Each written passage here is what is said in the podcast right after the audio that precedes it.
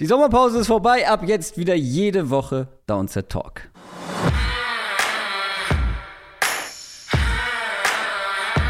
Down, Set, Talk.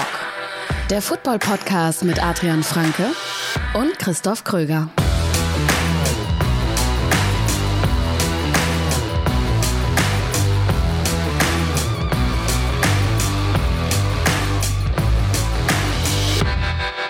Und damit herzlich willkommen zu einer neuen Folge Downset Talk. Das ist der offizielle NFL-Podcast von The Zone und Spox mit mir, Christoph Kröger und natürlich auch Adrian Franke. Einen wunderschönen guten Tag.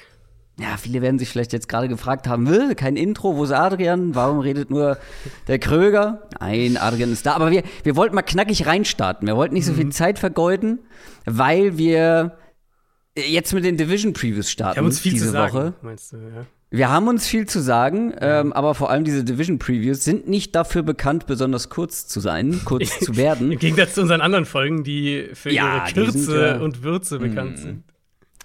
Aber ähm, das soll natürlich nicht hinten überfallen. Wie war der Urlaub? Schön, schön. Also Urlaub mit Kindern ist anders, äh, das kann ich auf jeden Fall sagen, aber Komisch, komisch, wie du anstrengend sagst, wie du das betonst. Ganz Nein, das seltsam. ist natürlich überlatt. Also der Klappspaten war ein voller Erfolg. Ich, mich haben viele Oh. Leute, sehr viele Leute haben mich nach dem Klappspaten gefragt. Ähm, voller Ist Erfolg. es so? Kann, kann ich nur empfehlen. Ja, tatsächlich. Bei jedem Instagram-Post, egal ob es mit Schaufel oder ohne war, habe ich Hm. Nachrichten gekriegt. Ähm, Ich habe auch gebuddelt im Urlaub. ja, aber nicht mit einem Klappspaten wahrscheinlich. Leider nicht, sondern mit nur so einem kleinen äh, Plastik. Ja, siehst du, und äh, das mit ist so einer Kacke. kleinen Plastikschaufel. Das ist- ja, es war sehr Das anstrengend. ich Kacke, musste, ja, ich, ich weiß. Ich musste für einen befreundeten, äh, wie sagt man, ein Kind von Freunden sozusagen, ähm, musste ich einen längeren Graben am Mhm. Ja. Strand buddeln. Ja. Und das ist, war schon sehr anstrengend mit der, ja, ich gebe es kann's zu. Ich kann es jetzt. Ja, also ich kann es wirklich, weil also ich habe das natürlich regelmäßig gemacht, längere Graben und Burgen und so weiter. Und mit diesen Plastikschaufeln, das ist echt, das ist nicht so gut. Also, wenn ihr Kinder habt und an den Strand fahrt, dann gönnt euch für, ich weiß nicht, ich glaube 30 Euro hat der gekostet oder so, gönnt euch den Klappspaten. Ja, das Buddel-Game wurde abgesteppt im Hause Franke. Ähm, ja, ich hatte ja nur kurz Urlaub. Ähm, der nächste steht ja noch bevor, beziehungsweise noch eine Woche Italien mit einer Hochzeit und noch ein paar Tage vorher. Ähm, ja, zum Entspannen sozusagen, zum Vorbereiten, mentale Vorbereitung auf die Hochzeit.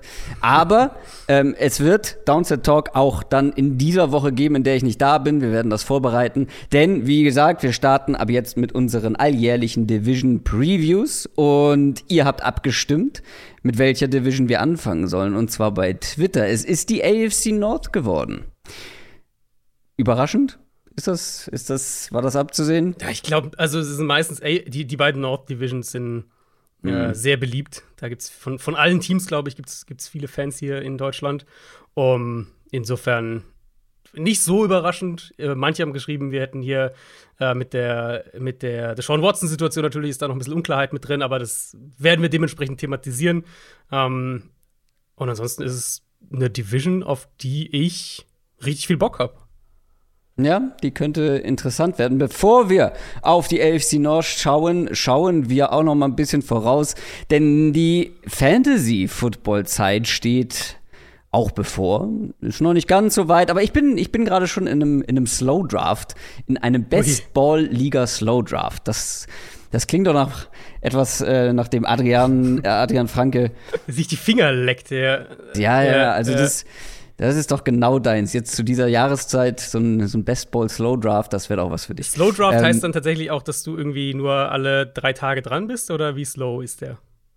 acht Stunden pro Pick, aber die werden fast nie ausgereizt, außer jetzt mal Okay. vielleicht über Nacht. Also Ja, okay. ähm, so ein Tick, so ein Pick dauert dann halt, ich würde mal sagen, im Schnitt, im Schnitt eine Stunde. Manchmal Ah, ja, reagieren okay. Leute nicht oder Das im heißt, du Schnitt eine halbe Stunde. Dann aber auch irgendwie zwei, dreimal pro Tag dran. Genau.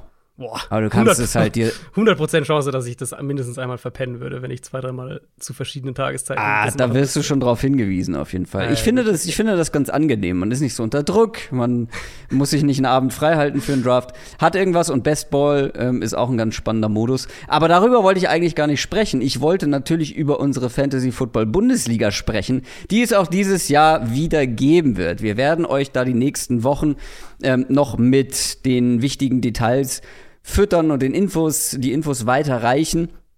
Aber eine Sache kann ich schon mal sagen. Also A, es wird sie wieder geben, auf jeden Fall. B, die Anmeldephase für dieses Jahr startet am 1.8., also am 1. August. Weitere Infos folgen. Ähm, für alle, die das jetzt noch nicht kennen, noch nie gehört haben, was ist die Fantasy Football Bundesliga? Ähm, ein paar unserer treuesten Hörer, allen voran Michael Klock, haben eine Bundesliga, eine deutschlandweite Bundesliga auf die Beine gestellt in Sachen Fantasy Football. Ein riesiger Organisationsaufwand ähm, und ein großer Spaß, weil ich weiß jetzt gar nicht mehr, wie viele Ligen und wie viele Mitspieler es waren, auf jeden Fall sehr, sehr viele. Ähm, das geht in die nächste Runde und das ist für alle, die uns supporten und das geht bei Patreon. Das geht schon ab 2 Euro im Monat los. Wer daran Interesse hat, www.downsettalk.de slash support. Quick Question. Und eine letzte Sache, bevor wir zur Division Preview kommen. Unsere Quick Question darf natürlich nicht fehlen. Auch die können alle Supporter stellen und zwar auf unserem exklusiven Discord-Channel. Das hat auch Bugfix gemacht. Bugfix fragt, welcher Wide Receiver aus Runde 1 wird die meisten Yards haben? Ich gehe mal davon aus, er meint den Draft aus diesem Jahr, also alle Rookies aus mhm. Runde 1. Wer wird die meisten Yards haben? Ich habe mir noch keine Antwort überlegt. Ich werde gleich improvisieren müssen und lasse dir mal den Vortritt.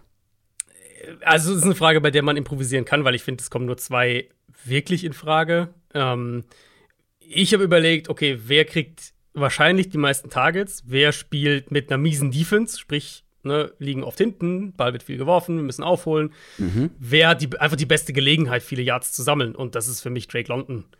Der wird, mhm. also ja, Kyle Pitts ist der de facto Nummer 1 Receiver wahrscheinlich bei den Falcons. Um, aber ansonsten gibt es ja nicht viel außer Drake London. Das haben wir ja auch schon thematisiert, das Receiving Core von den Falcons. Da ist ja nicht so wahnsinnig viel. Der wird Gelegenheiten bekommen, der wird rumgeschoben werden. Die Defense ist nicht gut, das heißt, die werden sicher auch häufig ähm, aufholen, werden Punkte machen müssen, werden den Ball viel werfen. Deswegen, ich glaube, das ist, was Opportunity und, ja. und äh, Situation angeht, ähm, glaube ich, keiner der anderen kommt da wirklich ran. Ja, ich glaube, das ist der logische Pick für diese Frage. Ähm, bei einem Jameson Williams, der wird am Anfang erstmal höchstwahrscheinlich nicht genau. spielen genau. und wenn ja, wie ja. viel.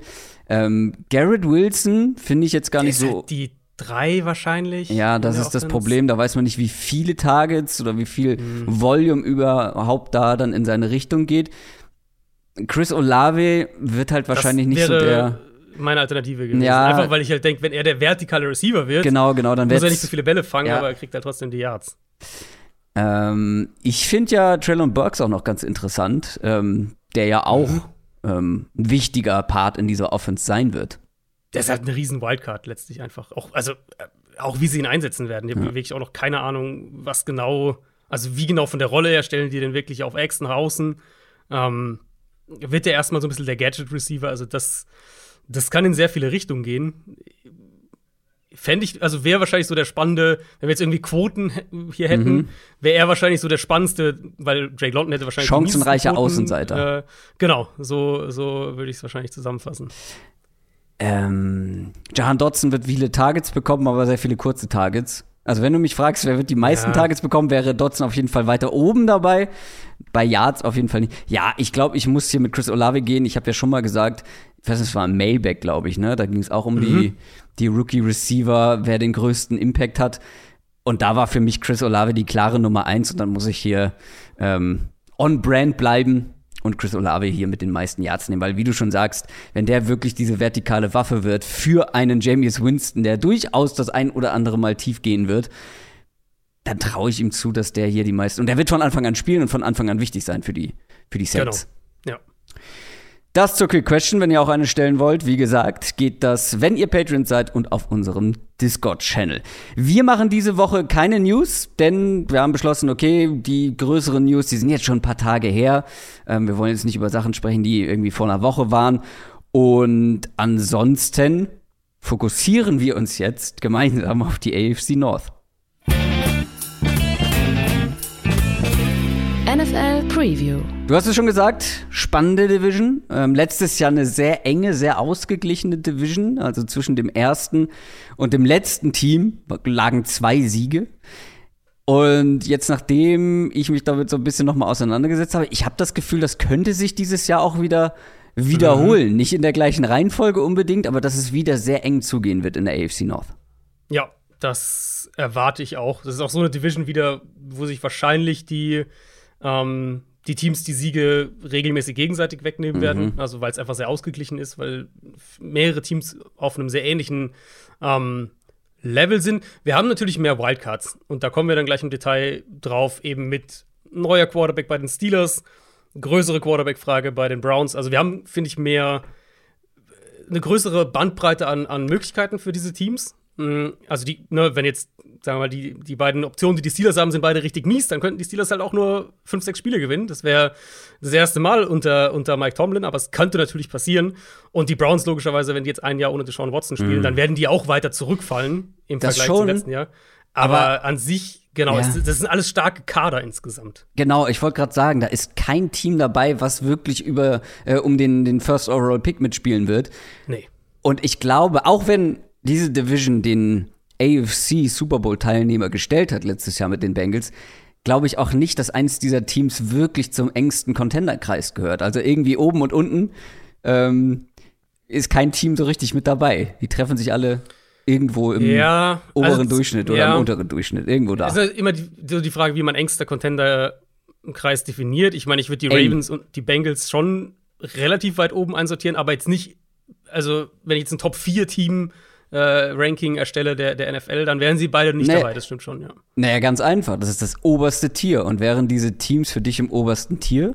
Von allen nee. Teams? Ja, sie wären im zweiten. Ja. Genau, mhm. genau. Und also da wäre für mich der engste Contenderkreis wirklich im mhm. allerobersten Tier. Und da sehe ich halt auch keins dieser Teams. Das äh, wird euch jetzt nicht wahnsinnig spoilern. Wir machen das wie jedes Jahr. Wir gehen ähm, von unten nach oben, nach den Standings des vergangenen Jahres, nach der vergangenen Saison. Und wir haben das Ganze wieder ein bisschen aufgeteilt. Ähm, ich habe mich um zwei Teams ein bisschen intensiver gekümmert und du um die anderen beiden Teams. Ich bin an der Reihe mit den Baltimore Ravens. Die sind letztes Jahr letzter gewesen in dieser Division mit 8 und 9. Ähm, das war der erste Losing Record seit 2015, also schon ein bisschen her. Ähm, das lag vor allem daran, dass man die Saison ja, dass man irgendwann auseinandergefallen ist, sechs Niederlagen in Folge zum Abschluss und dann vor allem hinten raus. Also generell schon vor der Saison Verletzungspech gehabt, aber dann in der zweiten Saisonhälfte ähm, noch einige wichtige Spieler verloren. Und wie ich schon gesagt habe, man ist dann so ein bisschen auseinandergefallen und auch äh, es gibt so ein paar statistische Erhebungen, die zeigen, die Ravens haben nicht nur echt viele Spieler verletzungsbedingt verloren, sondern auch wohl die größte individuelle Qualität. Mhm. Ähm, ich meine, ich musste noch mal schmunzeln heute. Ähm, man hat ja die beiden Top Running Backs verloren und die meisten Runs, die meisten Rushes bei den Ravens letztes Jahr. Devontae Freeman auf 1, Latavius Murray auf 2 und Livian Bell war auch noch mit dabei. Also Stichwort Stimmt, 2015. Das wirkte alles ähm, ja irgendwie mhm. wie eine Saison aus vergangenen Zeiten. Äh, das Ganze ist dann natürlich noch mit der Verletzung von Lama Jackson gegipfelt. Ähm, die kann man mehr oder weniger streichen, diese Saison. Aber wir wollen ja hier nach vorne gucken. Es ist eine Preview. Und die Ravens sind irgendwie ganz spannend, weil man hat eigentlich gar nicht so viele neue Starting Player insgesamt, aber ähm, viele andere Spieler im Vergleich zur vergangenen Saison, weil halt eben viele, viele Spieler zurückkommen von längerer Verletzung. Lass uns mal in der Offense starten.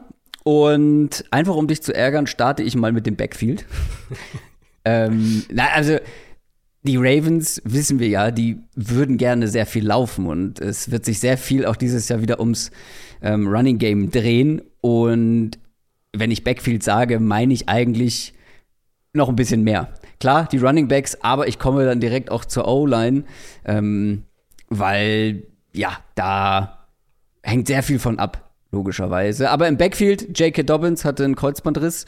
Der wird noch ein bisschen Zeit brauchen, aber wenn der zurückkommt und dann Gus Edwards, der auch verletzt war, wenn, der, wenn die beiden zurückkommen werden ins Backfield, dann hast du einfach automatisch viel mehr Explosivität. Man hat noch Mike Davis als Ersatz geholt, wo ich mhm. der Meinung bin, dass es ein besserer Ersatz für die beiden ist, als es Devontae Freeman und Davis Murray waren, zumindest mit mehr ja, Dynamik. Ja, ja ähm, das ist generell spannend, dass sie gesagt haben, ähm, wir investieren jetzt noch, schon, schon präventiv investieren wir in unser Backfield. Wir haben Mike Davis geholt und sie haben Tyler Beatty auch noch gedraftet. Jetzt nur in der sechsten Relativ Runde. spät, ja. Genau. Aber das ist auch einer, der, der genau in dieses Wir suchen explosive Runner-Profil ja. äh, passt. Und das, also, das geht ja voll in deinen Punkt. Sie, sie wollen den Ball viel laufen, sie setzen auf den Backfield mit einer Rotation auch. Ja. Ähm, und sie haben jetzt, also ein Learning für sie war wahrscheinlich aus der vergangenen Saison, wir brauchen da noch mehr Tiefe, auch wenn du natürlich hoffst, dass ein J.K. Dobbins die ganze Saison spielt, aber äh, jetzt haben sie da mehr Tiefe im Vergleich zum äh, ja. zu Anfang Juli letztes Jahr. Und ähm, das geht natürlich Hand in Hand mit der Offensive Line. Auch da gab es mit Ronnie Stanley eine sehr bittere Verletzung. Absoluter Top-Offensive Tackle, hat nur ein Spiel gemacht. Das Jahr davor waren es nur sechs Spiele. Also ich glaube, die Ravens hoffen mhm. sehr, dass der mal wieder ja, im besten Fall eine ganze Saison durchspielt. Man hat Morgan Moses geholt für die andere Seite ähm, aus New York von den Jets. Da bekommt man viel Erfahrung und auch einen, auch einen guten Offensive Tackle. Mhm. Man hat einen neuen Center mit Tyler Linderbaum, der Rookie. Äh, großes Talent, wir haben ja drüber gesprochen, rund um den Draft. Großes Talent mit kurzen Armen. Da bin ich gespannt, wie sie ihn einbinden. Da haben wir auch drüber gesprochen, beziehungsweise ich glaube, ich habe mit Jan Wegwert drüber gesprochen. Ähm, dass manche sagen, der passt überhaupt nicht zu dem, was die Ravens machen wollen. Die anderen sagen, ach, eigentlich passt das ganz gut. Ähm, auf jeden Fall ja eine spannende Personalie. Kevin Seidler auf Guard, gute Saison gespielt. Der zweite Guardposten ist etwas offener.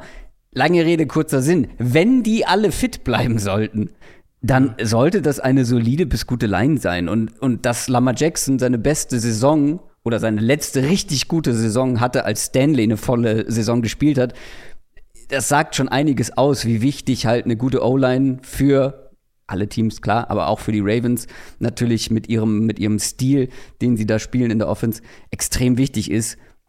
Die Protection für Lamar Jackson, das Run-Blocking. Aber du hast halt, wenn alle fit sind, mehr Explosivität im Running Game, mehr Dynamik und das hilft natürlich dann irgendwo auch dem Passing Game. Ja, und Seidler ist ja wirklich der einzige Fixpunkt im Prinzip, wenn wir jetzt mal streng nur zu letztem Jahr vergleichen. Weil Stanley, du hast gesagt, nur ein Spiel gemacht. Da hat Alejandro Villanueva gespielt, der hat seine mhm. Karriere beendet, also der ist raus. Ähm, neuer Center hast du gesagt, Bradley Boseman ist ja auch weg. Ähm, und sie haben Lindebaum natürlich als Starter, direkt Starter gedraftet. Right Tackle hat sich ja so ein bisschen aufgeteilt letztes Jahr. Mikari hat da gespielt, Terry Phillips hat da gespielt. Da sehe ich Moses auch als ein klares Upgrade. Ähm, und Left Guard könnte könnte offen sein. Also muss nicht, könnte Phillips sein, könnte Ben Powers auch sein, dass der da spielt. Äh, könnte Cleveland auch sein, dass der da spielt. Also da gibt es mehrere Optionen. Das heißt, im Vergleich zur letzten Saison wird potenziell nur Seidler auf Right Guard unverändert bleiben. Ansonsten wird alles ausgetauscht. Ähm, und ich erwarte da auch einen klaren Schritt nach vorne. Ich finde Linderbaum auch spannend man kann natürlich sagen, okay, das ist eine Offensive Line, die viel vom, vom Center auch auf engem Raum äh, schwierige Blocks verlangt, die, wo, du, wo du eine gewisse Physis und Reichweite brauchst. Also, das ist ja so ein bisschen das, das Thema eben gewesen, mhm. was du angesprochen hast, dass er da vielleicht nicht hundertprozentig reinpasst. Ich sehe es ehrlich gesagt genau andersrum. Ich glaube, dass die Ravens, also zum einen, dass die Ravens nach Value irgendwo auch gedraftet haben, an dem Punkt, an wo sie ihn bekommen haben, aber dass sie auch mit Linderbaum die Möglichkeit sehen, ihr Run-Game zu erweitern. Und ich hatte das, glaube ich, ich weiß nicht, ob ich, ich habe es in irgendeiner, nach dem Draft vielleicht sogar gesagt, vielleicht in unserer Draft-Recap-Folge, weiß gar nicht mehr genau, nach der ersten Runde, ähm, dass man den, also man muss, finde ich, einfach nur ein bisschen Eagles-Tape vom letzten Jahr schauen, was die Eagles mit, mit Kelsey, der ja auch ein kleiner Center ist, ein vergleichsweise kleiner Center, aber halt super athletisch eben, wie Linderbaum auch.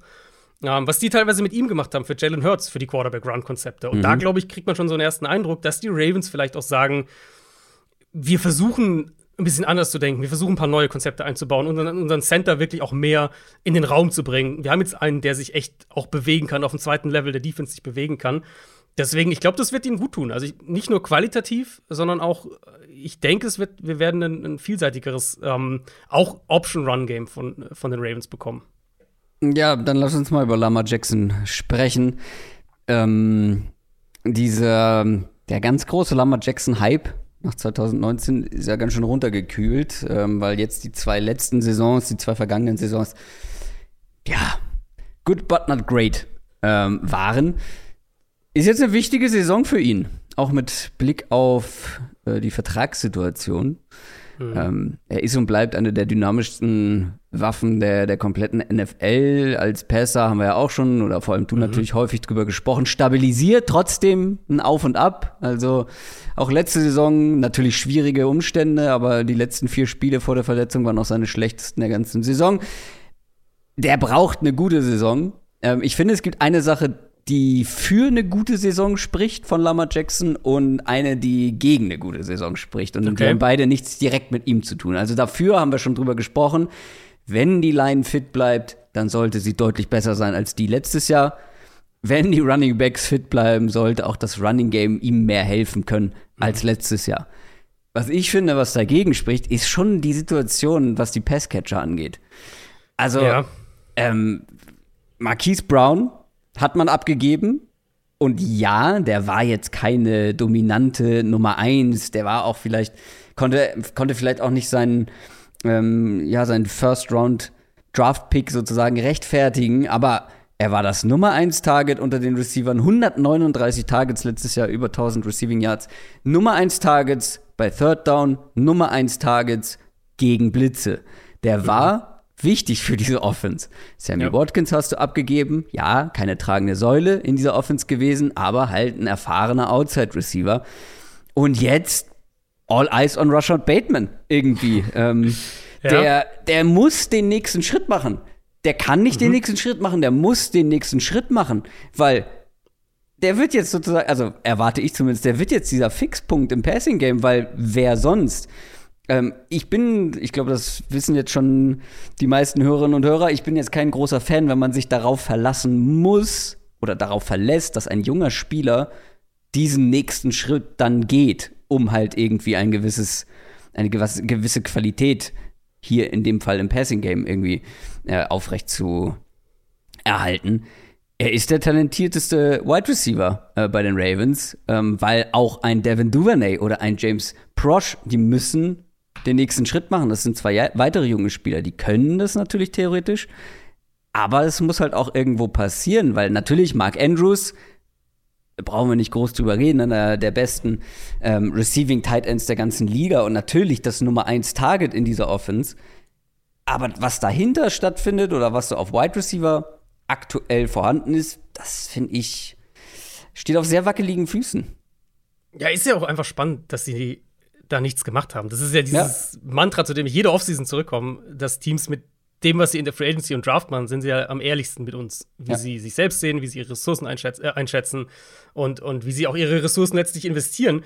Und gerade Baltimore, ich meine, Cap Space wäre möglich gewesen. Da hatten sie jetzt nicht horrend viel, aber genug. Da hätten sie was machen können. Vielleicht machen sie auch noch was. Ähm, sie hatten unheimlich viele Draft-Picks, in, vor allem da so in den mittleren Runden. Da hatten sie was, fünf, sechs Runden, vier Picks oder irgendwie sowas. Ähm, also genug Möglichkeiten hätte es ja gegeben. Und deswegen, dann finde ich es halt spannend, wenn man dann sieht, okay, sie haben keinen geholt. Also sie haben ein paar undrafted Free Agents geholt, ja. Aber sonst haben sie ja nichts gemacht. Ja. Und klar, der Plan ist einerseits, dass Bateman ähm, diese Rolle vielleicht ausfüllen kann, so den nächsten Schritt macht, Nummer 1 Receiver. Aber Bateman, letztes Jahr hat er ja nur zwölf Spiele gemacht. Und der hatte ja da schon über 60 Targets und 40 Catches. Also der war ja schon hinter Andrews und, und Hollywood Brown war er ja schon die Nummer drei. Es ist mhm. jetzt ja nicht so, dass da jemand kommt, der äh, sozusagen der letztes Jahr kein Faktor war, sondern der war ja letztes Jahr auch schon ein Faktor. Also ne, die, die, äh, der wird sich sicher noch mal steigern, aber da kommen nicht auf einmal aus dem Nichts äh, 120 Targets dazu oder sowas. Ähm, und das finde ich halt schon interessant. Wenn man dann an die Ravens generell denkt, so Run-Heavy, Play-Action-Passspiel, Quarterback als Faktor im Run-Game und so, dann wäre ja vielleicht, also, oder man könnte ja zu der Schlussfolgerung kommen, okay, das ist auch ein Team, was viel mit 12 Personell spielt. Zwei Titans, den Ball daraus laufen, sie haben, sie haben Andrews, sie haben Nick Boyle, dann viel ins Play-Action-Passspiel gehen. Aber das ist ja bisher gar nicht ihr Stil gewesen. Baltimore war ja eigentlich jetzt immer mehr 21 Personell mit dem Fullback, Patrick Ricard, ähm, oder dann teilweise auch wirklich 22 Personell, also zwei Backs und mhm. zwei Titans. Was aber 12 Personell angeht, also ein Back, zwei Titans, zwei Receiver, das haben sie mit am wenigsten gespielt in der ganzen NFL letztes Jahr. Und wenn man dann halt die Off-Season-Moves sich anschaut, eben Brown weg, Sammy Watkins weg, der ja immerhin auch die viertmeisten Targets noch hatte, also er war ja schon auch ein Faktor letztes Jahr noch. Dafür auf der anderen Seite Nick Boyle wieder fit, der ja letztes Jahr dann auch Teile oder größere Teile gefehlt hat. Ähm, das ist ihr bester Blocking-Tight Andrews natürlich als Nummer 1 äh, Receiving-Option generell in der Offense. Plus die beiden Titans, die sie in der vierten Runde gedraftet haben, mit, mit Charlie Kohler und Isaiah Likely, die beide mhm. in erster Linie Receiving Titans eher sind.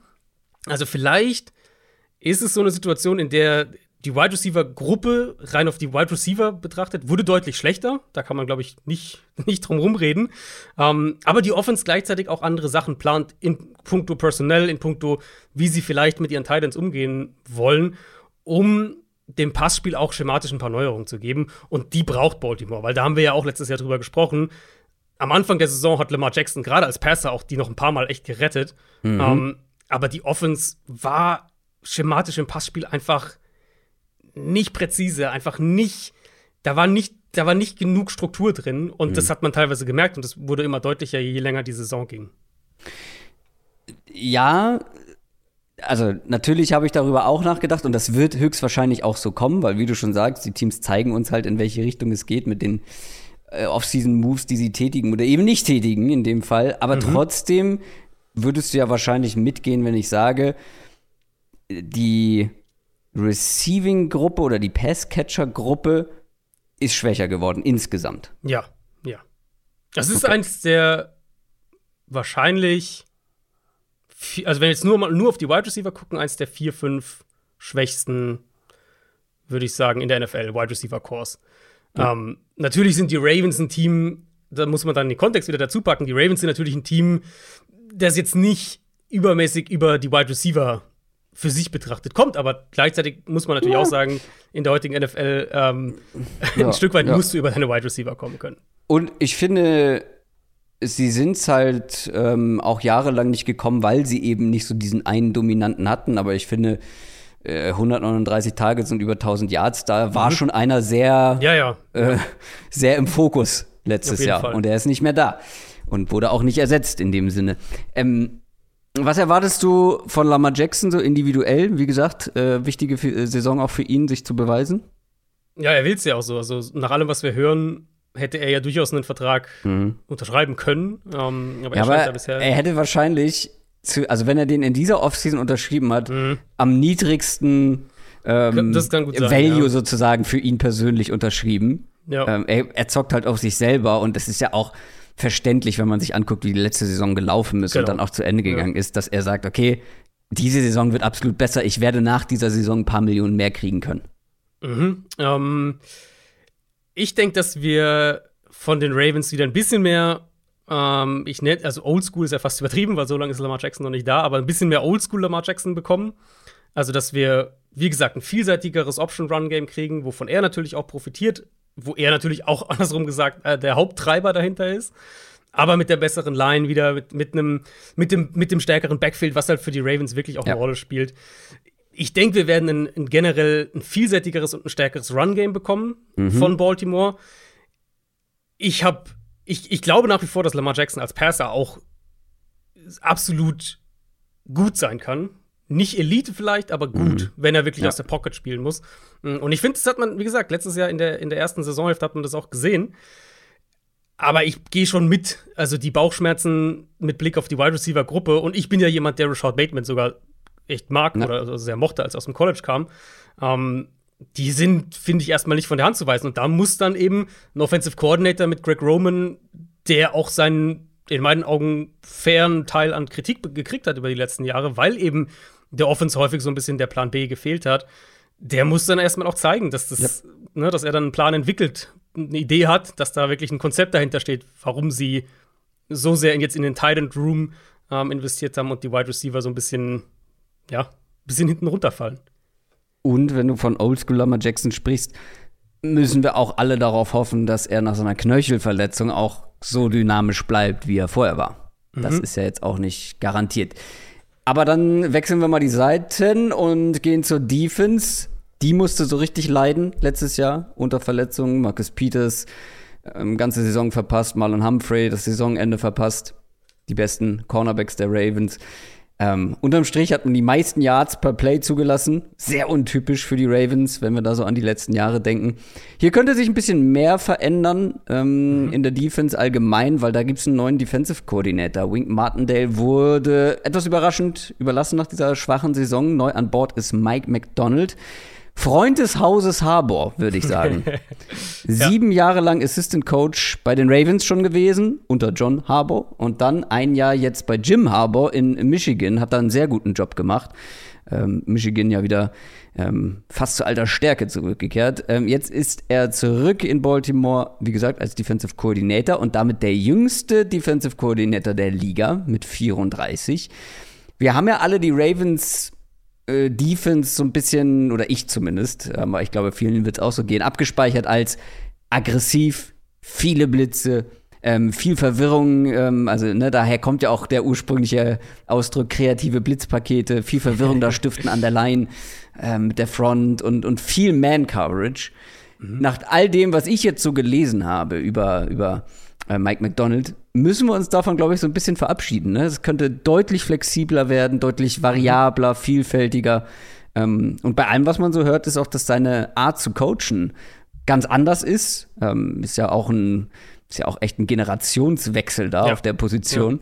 Ja. Ähm, ganz andere Art zu coachen, kommt sehr gut an scheinbar bei den Spielern. Allerdings muss sie natürlich auch jetzt funktionieren. Was erwartest du von Mike McDonald und der Defense? Ja, ich würde in die gleiche Richtung auch gehen. Ähm, und so ein bisschen analog zu dem, was wir eben zu der, zu der Receiver-Titan-Thematik gesagt haben. Letztlich können wir nur erahnen, was genau Teams planen. Und, und da muss man immer abwarten, was, was passiert davon tatsächlich, was, äh, was spinnen wir uns hier nur zusammen und, und ist eigentlich gar nicht Teil des Plans. Aber es steckt natürlich eine bewusste Entscheidung dahinter, dass sie sich dagegen entscheiden, mit Wink Martindale weiterzumachen und stattdessen eben Mike McDonald nach einem Jahr aus, aus Michigan zurückholen das sagt uns ja auf jeden Fall, dass sie Sachen anders machen wollen. Weil sonst, na, wir wissen, was Martindale spielt, wir wissen, dass die Ravens das jahrelang so gespielt haben, dass sie damit auch Erfolg hatten, ähm, dass sie damit aber auch an Grenzen gestoßen sind letztes Jahr und dass sie jetzt bewusst diesen Wechsel vollziehen. Ja, also Martindale hat ja nicht gesagt, ich will weg und dann haben sie ihn halt gehen lassen, Zähne knirschend, sondern sie haben sich ja von ihm getrennt. Also sie haben ja. ihn bewusst gehen lassen. Insofern steckt da ja schon auch eine Idee dahinter und ich glaube, das geht genau in die Richtung, die du gesagt hast, dass wenn eben die ganze Philosophie deiner Defense um diesen blitzheavy, aggressiven Ansatz irgendwo aufgebaut ist und die, dann war es eben die Situation, die Cornerbacks verletzten sich und es funktioniert nicht und dann fehlt so ein bisschen der Plan B. Oder du versuchst halt mit signifikant schlechteren Spielern ja. die gleiche Idee umzusetzen. Ja. Und das, daher kam es ja auch, dass sie so viel Yards zugelassen haben. Das äh, dass sie gerade gegen die Bengals zum Beispiel aufgefressen wurden, weil halt ja. die, die, die dritten und vierten Cornerbacks dann äh, gegen diese Receiver keine Chance hatten. Ich und glaub, Man-Coverage gespielt haben. Genau, weil sie halt in Man-Coverage da standen. Ich denke, dass wir wesentlich mehr das, wo die Liga ja generell so ein bisschen hingeht, diese Two-High-Shells vor dem Snap, mhm. mehr Flexibilität in der Secondary bekommen, ähm, ohne dass der aggressive Part jetzt komplett verschwindet. Aber ich denke, dass das Blitzing weniger werden wird und dass die dass der Fokus vielleicht mehr auf Pass-Rush-Designs liegen wird. Dass sie schon immer noch hier und da blitzen, aber dass sie generell ein bisschen vielseitiger darin werden, wie sie ihre Secondary zusammenstellen, ähm, wie sie Coverage spielen. Da könnte ich mir auch vorstellen, eben ein bisschen vorsichtiger oder ein bisschen zurückhaltender, ebenso wo die NFL so ein bisschen hintrendet gerade. Ähm, und dann im, im Pass-Rush anders zum, zum Quarterback versuchen zu kommen, als eben über diese, diese hohe Aggressivität. Ich könnte mir auch vorstellen, dass Baltimore, das werden wir ein paar Mal haben, äh, bei einigen Teams, heute auch noch mal bei einem, dass Baltimore vielleicht ein Team ist, das mehr auch auf drei Safety-Sets geht. Weil da haben sie ja jetzt nun mal die, ja. die enorme Qualität mit einem mit Williams, den sie geholt haben, mit Kyle Hamilton, den sie gedraftet haben und mit Chuck Clark, der ja auch noch da ist, auch ein sehr guter Safety. Also auch sowas kann ich mir vorstellen, dass da generell einfach mehr, ich will jetzt nicht sagen moderner wird, weil das ist also immer so ein bisschen auch äh, ja, im Auge des Betrachters, was dann jetzt gerade moderner ist oder was da, was da sinnvoller ist. Aber schon irgendwo mehr in dem, wo die Liga hintrendet, mit einem gewissen eigenen Touch. So kann man es vielleicht sagen. Und dein Freund Gino Stone ist auch noch da. Der ist auch noch da, ja. Und Darius Washington auch. Also die Ravens haben alle meine, alle meine Lieblings-Safeties. ähm, ja, jetzt hast du schon einige Namen genannt. Also das Spielermaterial grundsätzlich liest sich gar nicht so verkehrt für mhm. Mike McDonald. Also, du hast Marcus Williams angesprochen, einer der besten Safeties. Ähm, generell, was die, was die Veterans angeht, also du hast so zwei, zwei Seiten einfach, die erfahrenen Top-Veterans mit Williams, mit einem Calais Campbell hast du verlängert, ähm, dann die beiden eben schon angesprochenen richtig, richtig guten Cornerbacks mit Humphrey und ähm, na, Markus Peters. Peters ja. ähm, genau, dann hast du noch einen Kyle Fuller geholt. Das ist jetzt nicht mehr der Top-Cornerback, der vielleicht mal war, aber ist halt auch nur die Nummer drei dann in Nummer dem drei, Szenario. Ja. Das ist ja. dann auch schon in Ordnung. Und gleichzeitig hast du viele junge Spieler, ähm, in die du hohe Picks investiert hast, viel Talent mit Odafe Owe, der eine gute Saison gespielt hat. Ähm, als, als Rookie hatte die meisten Pressures bei den Ravens. generell für die Front jetzt noch ein David Ojabo. Das ist der, der wirklich ein Riesentalent ist, aber dann halt den Achillessehnenriss beim Pro Day hatte. Der wird noch einiges an Zeit brauchen, aber ähm, ja, also könnte sein, dass der gar nicht spielt. Ja. Ähm, dieses Jahr. Ähm, da eher langfristig aber eine Verstärkung. Und natürlich Kyle Hamilton. Und gerade wenn wir darüber sprechen, ne, mit der Vielfältigkeit und der Flexibilität, Kyle Hamilton ist dafür natürlich genau der richtige Spieler. Genau. Und ich, wir hatten das ja in der, als wir über Hamilton vor dem Draft gesprochen hatten, da hatte ich das ja auch gesagt, dass ich ihn halt. Der Hype übertrieben, finde ich, ist, ist fast schon wieder zu hart, weil er war ja immer noch auch ein Top, glaube Top 8 Spieler auf meinem Big Board, also ja immer noch sehr, sehr hoch. Ähm, aber er ist halt kein Safety, wo ich jetzt sage, der kann problemlos jede Safety-Rolle ausfüllen. Auf der anderen Seite, wenn ich dann ihn mir vorstelle, in einem Tandem neben Marcus Williams und Marcus Oder Williams vor Marcus Williams, wenn der ihn hinten absichert. Genau, genau. Ähm, und Williams ist einer, vielleicht der beste Free Safety, also Deep Safety der NFL der letzten drei, vier, fünf Jahre. Ähm, das kann ich mir halt unheimlich gut vorstellen. Und da kannst du dann wirklich auch damit spielen, wie du die rumschiebst, wie du dann vor dem Snap, was du vor dem Snap präsentierst, was du nach dem Snap veränderst. Das gibt dir halt Flexibilität und Chuck Clark fällt da natürlich auch mit rein. Deswegen Ravens durchaus ein Kandidat, um vielleicht zu sagen, wir, ähm, wir stellen auch die drei Safeties zusammen auf und versuchen auch damit dann neue Vorteile irgendwo zu finden. Ja, das ist vielleicht auch gar keine schlechte Idee, wenn man vielleicht ähm, hier und da auf einen klassischen ähm, Off-Ball-Linebacker verzichtet. Ähm, mhm. Also Patrick Queen, ehemaliger ähm, First-Round-Pick, muss, muss jetzt mal aus dem Quark kommen. In, kommt jetzt ins dritte Jahr, glaube ich, ne?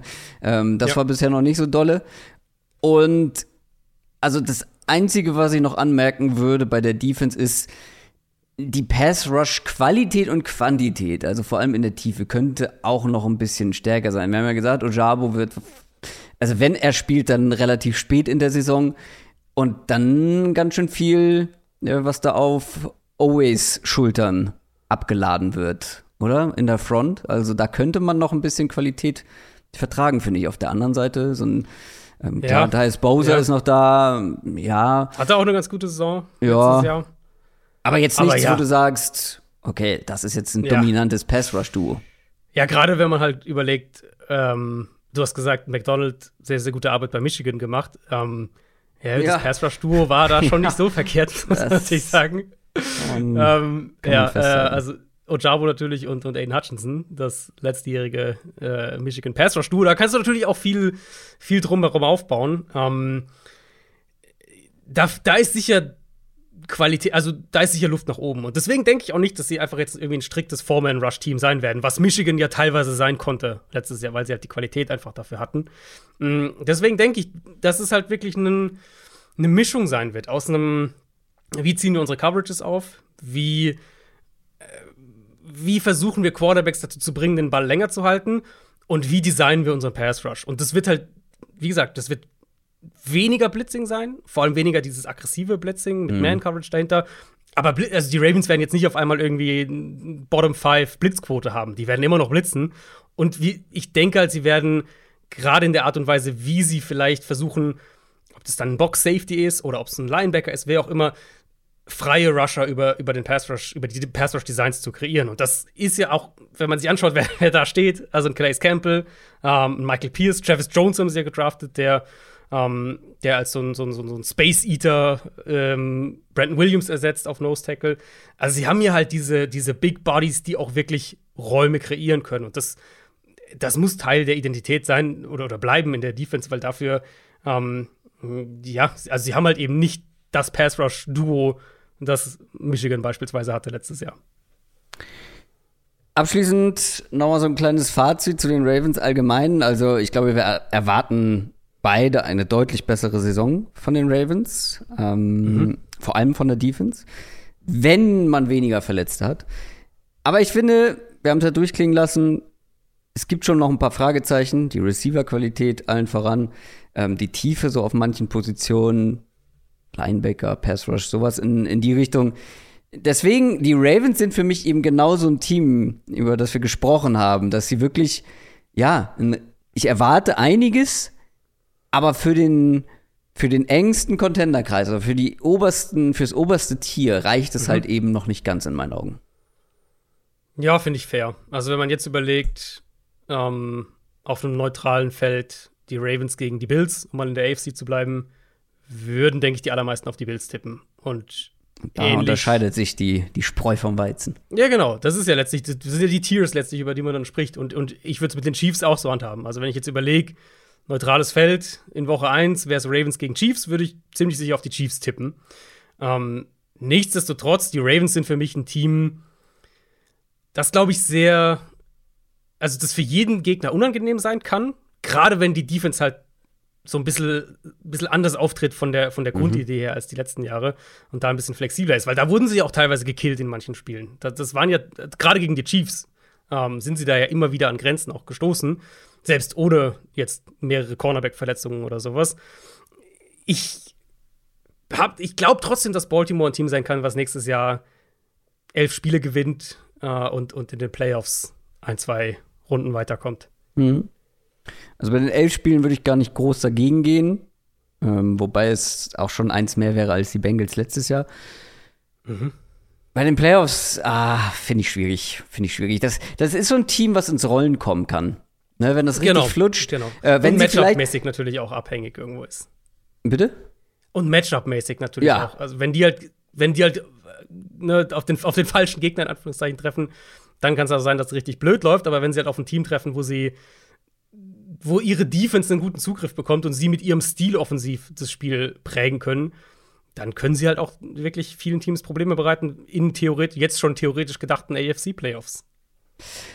Ähm, ja, und vielleicht holt man ja noch mal einen Veteran Receiver, der vielleicht da irgendwie mhm. noch so eine gewisse Grundqualität noch liefern kann. Das zu den Ravens. Wir machen weiter mit der drittplatzierten Mannschaft der AFC North aus dem vergangenen Jahr. Das waren die Cleveland Browns und die hast vor allem du dir etwas genauer angeschaut. Das war ja kein erfolgreiches Jahr nach einem Jahr Playoffs, dann keine Playoffs mit 8 und 9 am Ende und sehr vielen Off-Season Stories, sehr viel Unruhe, eine Franchise, die bei vielen, auch bei mir, sehr viel Kredit verloren hat. Ja, und auch gleichzeitig die halbe Zukunft für einen Deshaun Watson investiert hat. Ich muss ganz ehrlich sagen, ich habe zu dir geschrieben oder du hast mich gefragt, hast du Präferenzen, was die AFC North angeht? Mhm. Ähm, hast du zwei Teams, um die du dich kümmern willst? Und meine Antwort waren nicht die Browns, weil ich habe wirklich ein bisschen Probleme, eine objektive sportliche Preview zu machen. Mhm. Ähm, moralisch, aber natürlich auch auf der anderen Seite, ähm, ja, aus ganz pragmatischen Gründen, weil wir überhaupt nicht wissen, ob und wenn ja, wie viel Deshaun Watson Quarterback spielen wird bei den Browns. Und davon wird natürlich die Performance gerade von der Offense maßgeblich abhängen. Aber wir können ja, äh, wir können ja mal direkt mit der Offense anfangen. Wir müssen, glaube ich, über zwei Szenarien reden, oder? Mit Watson mhm. und ohne Watson. Ja, also grundsätzlich auf jeden Fall. Und wahrscheinlich, also selbst, jetzt haben wir die Division als erstes, aber selbst wenn er jetzt irgendwie acht Spiele gesperrt wird oder irgendwas in der Richtung, was, was ja durchaus realistisch ist. Also ich, ich vermute, es wird irgendwas zwischen, äh, zwischen acht Spiele und einem Jahr sein. Ähm, selbst wenn er acht Spiele gesperrt wird, hätten wir ja trotzdem zwei Gesichter gewissermaßen. Also selbst in der Preview hätten wir dann da trotzdem zwei Gesichter. Letztlich, wenn er nicht spielt, wird es Jacoby Brissett sein in der Offense. Und zwar in der Offense, die sie installieren, ultimativ für Deshaun Watson. Ähm, klar ist es qualitativ dann schlechter, klar ist das Quarterback-Play dann schlechter, als wenn Watson spielt im Vergleich zu Brissett. Aber ich vermute, ähm, ich vermute, die Offense, die sie jetzt installieren, wird die, in Anführungszeichen, Sean Watson Offense sein. Die sie dann für Brissett sicher hier und da ein bisschen anpassen. Bestimmt laufen sie den Ball ein bisschen mehr, äh, wenn Brissett spielt. Vielleicht kriegt er, ist eher, ist eher ein bisschen mehr noch Under Center, ein bisschen mehr so die klassische Stefanski äh. Letztlich, wenn man es also wenn man es zusammenfasst, mit Watson ist Cleveland, glaube ich, ein Team, das Playoffs spielt und auch Playoff-Spiele gewinnen kann dieses Jahr.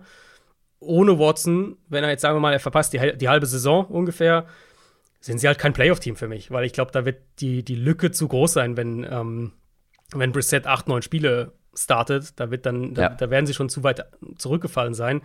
Vom, von der schematischen Herangehensweise, und da können wir gleich noch viel mehr einsteigen, aber denke ich, im Kern installieren sie jetzt die Deshaun Watson Offense, die dann ein bisschen getweakt wird, wenn, wenn falls Preset startet. Und wie wird denn diese Deshaun Watson Offense deiner Meinung nach aussehen? Also wir wissen natürlich mittlerweile ungefähr schon, was ein Kevin Stefanski äh, am liebsten mhm. macht und wie das aussehen könnte. Jetzt hat man natürlich individuell sich ein bisschen verändert in der Offense. So ein bisschen untergegangen, ne? dass man einfach einen Mary Cooper verpflichtet hat. Dass ja. das jetzt der neue Nummer 1 Receiver der Browns ist. Dann noch ein David Bell in der dritten Runde gedraftet. Äh, man hat eine starke O-Line, man hat richtig starke Running Backs. Wie wird das Ganze aussehen am Ende? Also fangen wir mal mit dem Scheme vielleicht an, dann können wir auf die, auf die Waffen noch im Detail gehen. Ähm, Stefanski hat es ja schon gesagt, dass sie sehr offen dafür sind, so Sachen neu zu installieren in ihrer Offense, mit denen Watson in der Vergangenheit Erfolg hatte, die die Browns aber bisher ähm, so nicht drin hatten. Und da bin ich wirklich gespannt, weil Cleveland letztes Jahr eigentlich so ganz prototypisch 12 Personnel, 13 Personnel, auch 21 Personnel mit dem Fullback. Ähm, den, den haben sie jetzt auch abgegeben. Sie haben Austin Hooper abgegeben. Und natürlich musste es nicht zwangsläufig was heißen. Sie haben äh, hinter Joku, mit dem sie ja auch teuer verlängert haben, haben sie den Harrison Bryant auch auf Tight End. Also mhm. jetzt nicht so, als könnten sie kein, keine zwei Tight End Sets mehr spielen. Aber es würde halt Sinn ergeben, wenn der Trend so ein bisschen in eine andere Richtung jetzt geht mit Deshaun Watson. Sie hatten letztes Jahr hatten sie die viertniedrigste Quote, was 11 Personnel, also drei Receiver-Sets angeht. Ähm, Im Prinzip ersetzen sie ja Jarvis Landry durch Amari Cooper. Sie ersetzen äh, Higgins durch David Bell, den Drittrunden-Pick. Sie haben Jakeem Grant geholt und dann haben sie eben Roleplayer noch. Also Grant wird auch ein Roleplayer sein wie Anthony Schwartz. Sie haben Donovan Peoples Jones, hm, also als vertikalen Receiver. Gerade der wird, denke ich, eine größere Rolle bekommen. Und dann waren sie letztes Jahr in, wenn wir auf neutrale Spielsituationen schauen, waren die Browns eines der runlastigsten Teams in der NFL. Ich kann mir gut vorstellen, oder andersrum, ich kann mir nicht vorstellen, dass falls oder wenn Watson dann spielt, ähm, dass sie A so runlastig bleiben und dass sie B so viel auf diese zwei, drei Tight Sets, äh, enge, enge Formationen und sowas setzen. Ich kann, also ich gehe davon aus, mit Watson wird es viel mehr eine 11 Personnel Offense und, und deutlich mehr auch Spread sein. Und das wäre natürlich spannend, weil dann sprechen wir halt potenziell davon, dass Stefanski deutlich von seinem Scheme abrückt und eben versucht, so einen Kompromiss zu finden zwischen dem, was er sich vorstellt, zwischen dem, was Watson besonders gut macht und wie das irgendwie zusammen funktionieren kann. Und das kann gut gehen, aber es kann natürlich auch ähm, eine Weile vielleicht dauern, bis es funktioniert. Ich wollt, ja, vor allem, wenn der Quarterback, für den das Ganze gemacht wird, nicht spielt. Das dann, dann natürlich auch, ja. Dann ist das irgendwie ein bisschen, ja, fast ein bisschen sinnlos irgendwo, weil wie gut ist es, wenn du einen Headcoach hast mit so einer klaren, eigentlich klaren Philosophie und dann einen Quarterback holst, der am besten in einer anderen Philosophie ja, spielt? Finde ich auch, also über die sportlichen, sportlichen Aspekte von dem ganzen Trade wird ja gar nicht so viel geredet. Nee, ähm, es geht unter. Auch irgendwo natürlich zu Recht, aber man kann es ja mal thematisieren. Ja. Genau. Ähm, wenn wir jetzt heute vor allem eben sportlich drauf gucken, genau. ist es schon irgendwo kurios, so ein bisschen. Also ich verstehe natürlich den Gedankengang, nochmal rein sportlich, Deshaun Watson, klares Upgrade zu Baker Mayfield. Ja. Aber eigentlich ist er halt, also er ist halt, oder du verlangst von deinem Headcoach auf jeden Fall jede Menge Kompromisse, damit es dann sportlich aber funktioniert kann, ja, ich bin gar nicht, bin gar nicht so, wie soll man sagen, überzeugt ist vielleicht das falsche Wort, aber ich kann mir auch sehr gut vorstellen, dass die Veränderung gar nicht so groß wird, weil ich finde nämlich jetzt nicht, dass sie, wie zum Beispiel die Ravens, so ganz klar mit ihren Off-Season-Moves zeigen, wo die Reise hingeht, weil ähm, ja, ein Austin Hooper ist nicht mehr da, aber ein Harrison Bryant hast du ja auch mit einem. Mit einem Plan äh, gedraftet. Und gerade bei Tight Ends, die brauchen in der Regel ähm, eine Weile, um in der NFL anzukommen. Und du hast über einen längeren Zeitraum jetzt an Odell Beckham Jr. und Jarvis Landry verloren und holst Mary Cooper und David Bell. Das ist für mich jetzt kein klares Zeichen dafür, dass man viel mehr mit mehr Wide Receivers auf dem Feld stehen wird. Nee, das Zeichen dafür ist, ist Watson halt. Also das. Aber vielleicht, ja, ja, ja, klar, das habe ich schon verstanden, aber mein, mein Gedanke war eher, vielleicht muss sich Watson auch etwas mehr anpassen. Und nicht Stefanski. Also vielleicht, ne, ich will es auf keinen Fall ausschließen, aber bei all dem, was sie in Kauf nehmen, um Deshaun mhm. Watson zu bekommen, geht für mich die Tendenz eher in die ja. andere Richtung. Ja, wahrscheinlich ist das schon Watson über Stefanski, mhm. äh, was da die Prioritäten angeht. Ähm, hast du noch individuelle Namen? Also wir müssen natürlich noch über die Offensive Line kurz sprechen. Genau, ja. Man kann es relativ kurz machen, die wird gut sein. die bleibt ziemlich gut. Ähm, also vielleicht kurz einen Haken an die Receiver. Äh, du hast, also OBJ Landry hast du ja schon angesprochen. Mit Cooper bekommen sie jetzt ja einen prototypischen Nummer 1 Receiver, was ja Landry auch einfach nicht ist. Also selbst wenn sie Landry gehalten hätten, das ist ja keine Nummer 1. Amari Cooper kann das schon eher sein. Mm, und ich habe es eben schon gesagt, Peoples Jones auf jeden Fall einer, von dem ich größere Fortschritte erwarten würde, weil ich mir 17, halt bei ihm Entschuldigung, 17,6 ja. Yards pro Reception. Ja. Das ist, das ist ja, wild.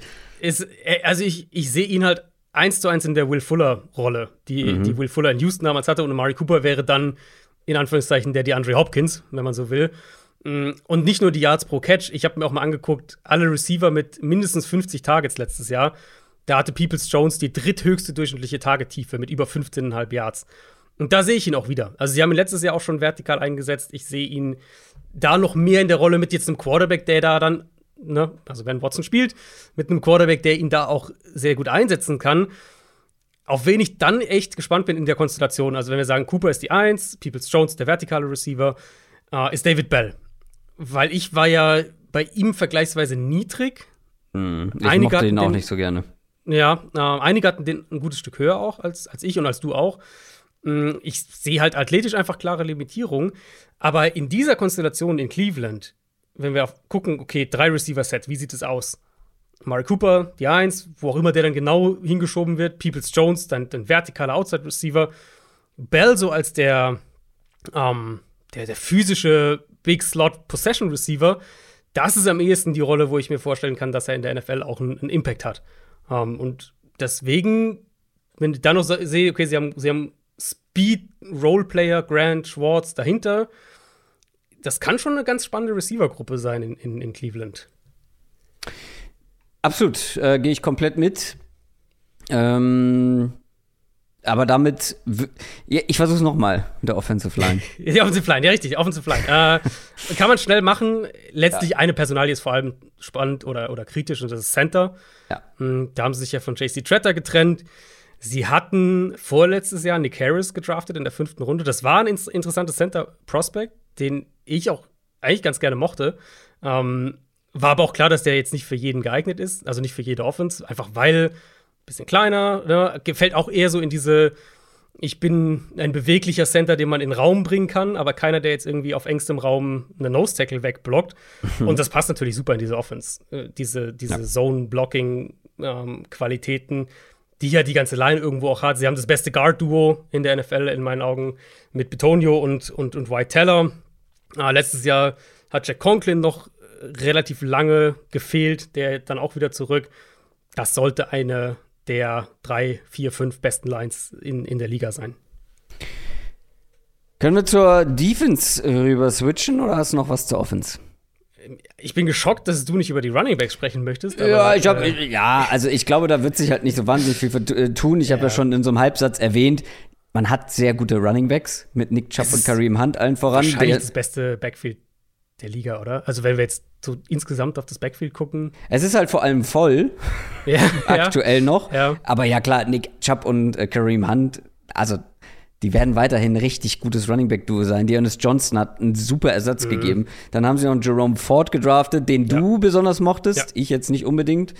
Bin ich gespannt, was er für eine Rolle spielt. Ich mochte einen Dimitri Felton zum Beispiel noch äh, lieber, mhm. den sie das Jahr davor gedraftet haben. Aber da hast du die Qualität und die Quantität in diesem Backfield. Deswegen, ja. ich hätte darüber hinweggesehen, dass wir das jetzt nicht noch genauer detailliert an, also anschauen. Also vielleicht die, die, spannendste, die spannendste Frage tatsächlich hier für mich ist, ob sie einen Kareem Hunt vielleicht traden würden noch.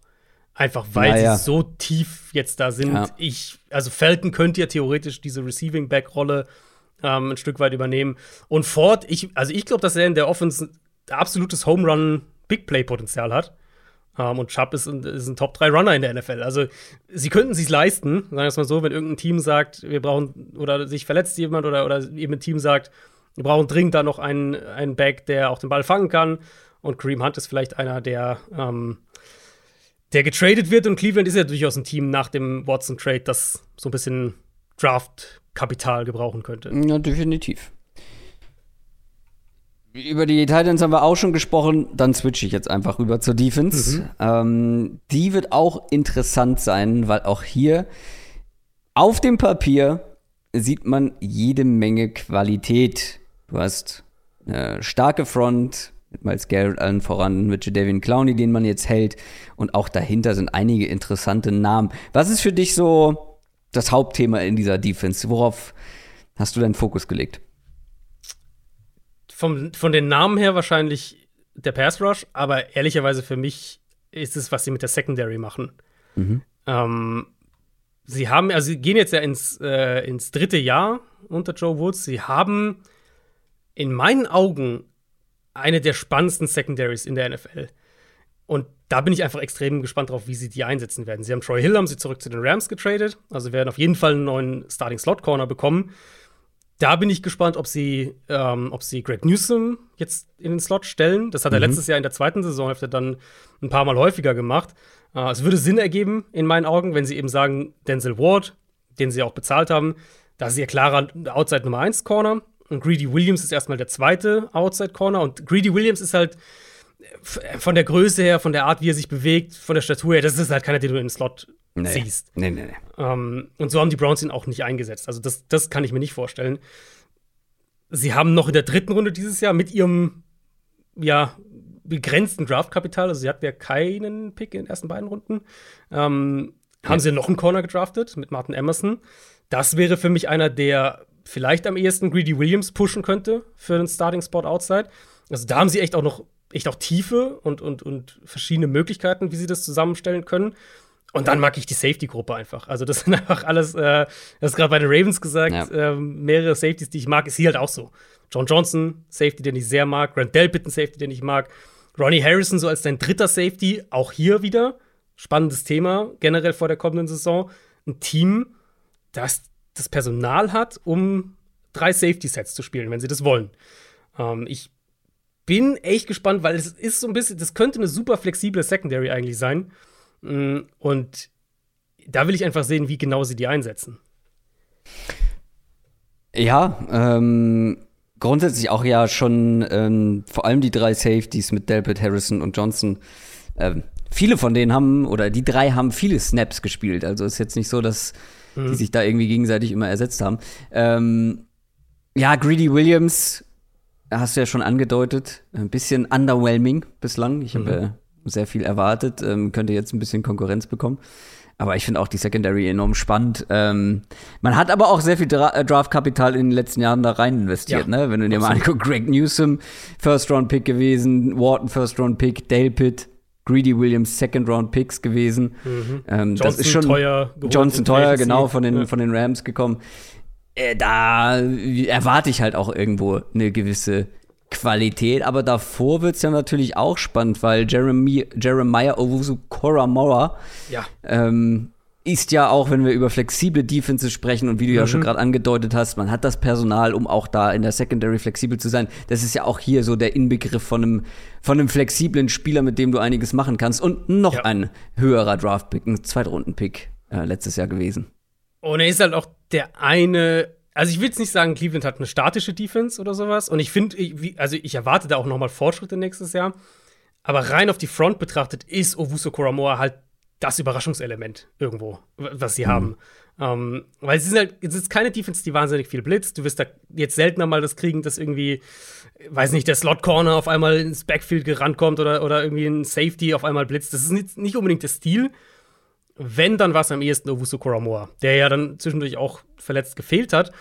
Aber er hat gezeigt, ähm, dass er trotz seiner Größe und seines Gewichts dass dies ihm ja erlauben, so diese Reichweite zu haben, Explosivität zu haben und so weiter, ähm, hat er gezeigt, dass er trotzdem zwischen den Tackles den Run verteidigen kann. Und das war ja die große Frage bei ihm letztlich, äh, vor dem Draft. Ich glaube, dass er noch mehr so ein Centerpiece wirklich wird mhm. in mhm. dieser Defense, gerade also in dieser Front vor allem. Was umso wichtiger ist, weil, wenn wir jetzt auf diese, auf die Defensive Line mal gucken, ja, sie haben, sie haben Clowny gehalten, sie haben natürlich Miles Garrett, einen der besten Edge-Rusher der Liga. Müssen wir nicht Leute verloren, aber. Genau, aber sie haben im Zentrum Leute verloren. Ja. ja. Und da wird es halt wichtig sein, dass die Linebacker Lücken auch stopfen können. Und ich glaube, da ist ganz wichtig, dass Owusu Kuramoa gezeigt hat, dass er das eben auch zwischen den Tackles kann. Weil letztes Jahr äh, Malik Jackson, Malik McDowell, das waren die, mhm. klaren primären Starter im Zentrum. Ja. Die sind beide weg. Jordan Elliott war so der erste Rotationsspieler dahinter, ähm, der dementsprechend aufrücken wird. Sie haben Taven Bryan aus Jacksonville geholt, der dann auch starten könnte, vielleicht. Dann haben sie ein paar junge Spieler dahinter. Tommy Togiai, letztes Jahr äh, Draftpick gewesen, aus diesem Jahr aus dem Draft äh, Perry Winfrey, den ich als Interior Pass Rusher auch mag.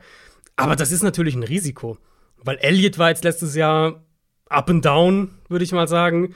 Um, und, und Leute wie Togiai und Winfrey, das sind junge Spieler. Da, da wissen wir noch nicht wirklich, was wir da, äh, was wir da erwarten können, was, ob die den Run stoppen und so weiter. Und gerade in dieser Defense, also ähm, jetzt ein bisschen strukturell gesprochen, muss die Defensive Line auch ohne Hilfe funktionieren. Und das kann halt echt ein Risiko darstellen und das erhöht den Druck natürlich auf die Linebacker. Ähm, und, und in der extremsten Variante haben wir das ja bei den Chargers letztes Jahr gesehen, ja. wenn die Interior Defensive Line halt nicht funktioniert. Und das ist, glaube ich, ein bisschen eine Gefahr. Ähm, so sehr ich viele Teile mag in der Defense, Edge Rush ist stark, Corner finde ich gut, Safety ist stark. Ich mag Owusu Koromoa sehr. Aber das ist so ein bisschen, glaube ich, die Gefahr für diese Defense. Du hast jetzt einen Namen noch nicht angesprochen, was mich wundert, weil ich weiß, dass du ihn eigentlich mochtest, ähm, und zwar Chase Winovich. Ähm, könntest du dir vorstellen, dass ähm, wir vielleicht auch ein Clowny häufiger dann mal ein bisschen mehr Inside sehen mhm. ähm, und dafür ein Chase Winovich quasi auf der anderen Seite gegenüber von Miles Garrett auftauchen könnte? Also das muss eigentlich eine Option sein. Clowny spielt ja im Sub-Package schon regelmäßig auch in. Ähm, naja. Ich finde tatsächlich fast, also ja, kann ich mir sehr gut vorstellen. Ich finde es tatsächlich fast spannender, wie sie bei First Down rauskommen. Weil ob sie dann wirklich Clowny auch regelmäßig nach innen ziehen, das weiß ich noch nicht. Ja, und dann hättest du genau das Problem natürlich mit der Qualität und auch der, der Tiefe in den, auf den Inside-Positionen. Genau. Ähm, es gibt aber Leute, die von Chase Winovich einiges erwarten dieses Jahr, dass der irgendwie noch mal weil er sah ja zu Beginn bei den Patriots mhm. echt nach einem vielversprechenden Spieler aus und dann wurde da nicht so richtig ja. was draus und jetzt vielleicht so ein, ja. Äh, so ein Wechsel, so ein, ja, so ein Teamwechsel ja. und natürlich dann auch ähm, irgendwie die Nummer drei dann wahrscheinlich genau. in Sachen Pass Rusher. Das kann einem auch entgegenkommen. Die Rolle könnte halt gut für ihn sein. Ja. Wenn man einfach überlegt, er kommt vielleicht häufiger bei zweiter und lang, dritter, dritter und fünf oder sowas rein. Ähm, und Clowny rückt nach innen und du hast irgendwie so ein, ein, relativ klares Passing Down. Das ist natürlich eine Rolle, wo du vielleicht, und du hast Clowny neben dir dann sozusagen und, und Miles Garrett auf der anderen Seite. Äh, das ist dann vielleicht also eine Rolle, wo du durchaus ein paar, äh, ein paar Sacks sammeln kannst. Noch was zur Defense? Oder wollen wir die Browns zumachen mit einem kleinen Fazit? Ja, ich erwarte einiges von der Defense. Also, ähm, ich finde, dass sie auch letztes Jahr schon Fortschritte gemacht haben im, im Laufe der Saison, dass sie da besser wurden. Ähm, ich erinnere mich an, an, an, ein paar Spiele, die haben, ja, die haben ja unter anderem gegen Arizona auch gespielt, als die Cardinals ohne Headcoach unter anderem da waren, Corona-bedingt. Und da, das war, das war, wann war das denn so? Woche, weiß gar nicht, 5, 6, 7, sowas in der Richtung. Ähm, und da hatten sie halt echt noch mit, ich glaube sogar ein bisschen früher, da hatten sie echt noch mit Coverage Busts zu kämpfen. Mhm. Und das war ein bisschen ein Thema auch früh in der Saison. Das wurde besser. Mm, und ich erwarte eigentlich äh, eine starke Saison von dieser Defense. Wer hat die bessere Defense, die Ravens oder die Browns? Hm, besser auf die Saison betrachtet oder besser auf dem Papier? Wo, ja, wo ist der Unterschied? Weil das Team, was besser auf dem Papier sein sollte, müsste ja dann auch in deiner, aus deiner Sicht das bessere Team für die Saison sein. Oder die bessere Defense. Das ist echt eine gute Frage. Tatsächlich, also ich würde es tatsächlich unterteilen. Ich finde, die Browns haben die bessere Defense auf dem Papier. Aber ich glaube, die Ravens werden die bessere Defense sein, weil ich finde, bei den Ravens funktionieren die Teile besser miteinander. Also haben die Ravens in deinen Augen die bessere Defense. Ja. Aber das die individuelle halt so Qualität, finde ich, ist bei Cleveland tatsächlich höher. Gib mir die Front von den, von den Browns und die. Ja, obwohl, gut. Das kann, ja. kann man auch so nicht sagen, aber gib mir die Front von den Browns und die Secondary von den Ravens und du hast eine Top 3 Defense wahrscheinlich. Ja. Ähm, auch wenn bei den Browns halt, wie gesagt, auf ja, Defensive Tackle es nicht so Bombe aussieht, aber dafür hast du halt diese, diese Pass-Rusher mit einem Miles ja. Garrett. Und das ist halt eben diese, diese Playmaker-Power, die den Ravens da an der Front oder in der Front so ein bisschen fehlt. Ähm, wie wir schon anfangs gesagt haben, ich glaube, bei den Browns muss man halt zwei Szenarien im Kopf haben, mit Watson, ohne mhm. Watson. ohne Watson werden die Browns auch nicht schlecht sein. Auch das meinte ich ja vorhin schon. Ich glaube, es gibt kein Team in dieser Division, was irgendwie um den First Overall Pick mitspielen wird und auch die Browns ohne Watson nicht. Dafür ist einfach das Gerüst zu gut. Dafür ist da einfach zu viel Talent. Sie werden natürlich aber nicht so gut sein ohne Watson, wie sie mit Watson wären. Ähm, ja, wie soll man das jetzt beurteilen? Also, also wir können es ja vielleicht so machen, weil wir jetzt natürlich nicht wissen, wie lange er gesperrt wird. Ähm, ja. Sagen wir, sie haben Deshaun Watson das ganze Jahr und sagen wir, sie haben Deshaun Watson überhaupt nicht dieses Jahr. Was denkst du, wie viele Spiele gewinnen sie als? Also mit Watson, ey, ich will erstmal Watson wieder auf einem Footballfeld spielen sehen. Ähm, mhm. Ich kann mir vorstellen, dass der schon ein bisschen rostig reinkommt. Mhm. Ähm, das, das in der neuen Offense, mit In der neuen Offense, genau, ja. absolut. Das, glaube ich, braucht schon ein bisschen und gerade dann in dieser Division. Ähm, also so auch hier so 10, 11 Siege könnte ich mir mhm. vorstellen. Hätte ich auch mit gesagt. Watson. Ja. Du nicht? Doch, hätte ich auch gesagt. 10, 11 wäre genau die Range. In, also ich hätte jetzt gesagt zweistellig. Also wäre genau in der Range. Ähm, und ohne halt schon ein gutes Stück sicher. Also da wäre ich, glaube ich, so bei Maximum 8. Ich hätte sogar weniger gesagt. Ich glaube, wenn sie das ganze Jahr Watson nicht haben, sehe ich sie so bei 6 ungefähr. Ähm, und mit sie Watson haben acht Siege mit 10. Also sie haben acht Siege letztes Jahr geholt mit einem nicht so doll spielenden Baker Mayfield.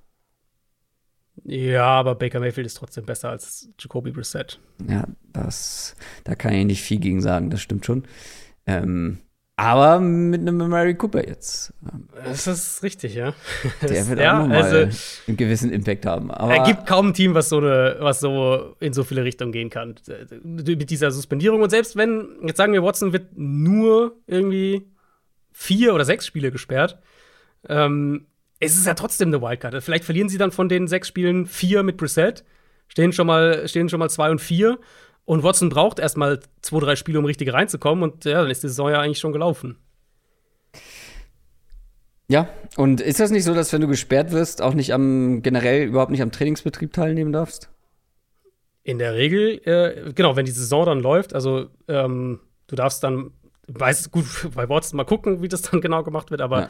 Wenn du zum Beispiel irgendwie verbotene Substanzen eingenommen hast, dann äh, darfst du jetzt in der Saisonvorbereitung noch beim Team sein, aber dann halt ab Woche 1 nicht mehr. Ja, das ist dann, kommt natürlich auch nochmal erschwerend hinzu, wenn du eine neue Offense lernen sollst, aber nicht mittrainieren kannst. Und dann mitten, äh, mitten in der Saison reingeschmissen wirst.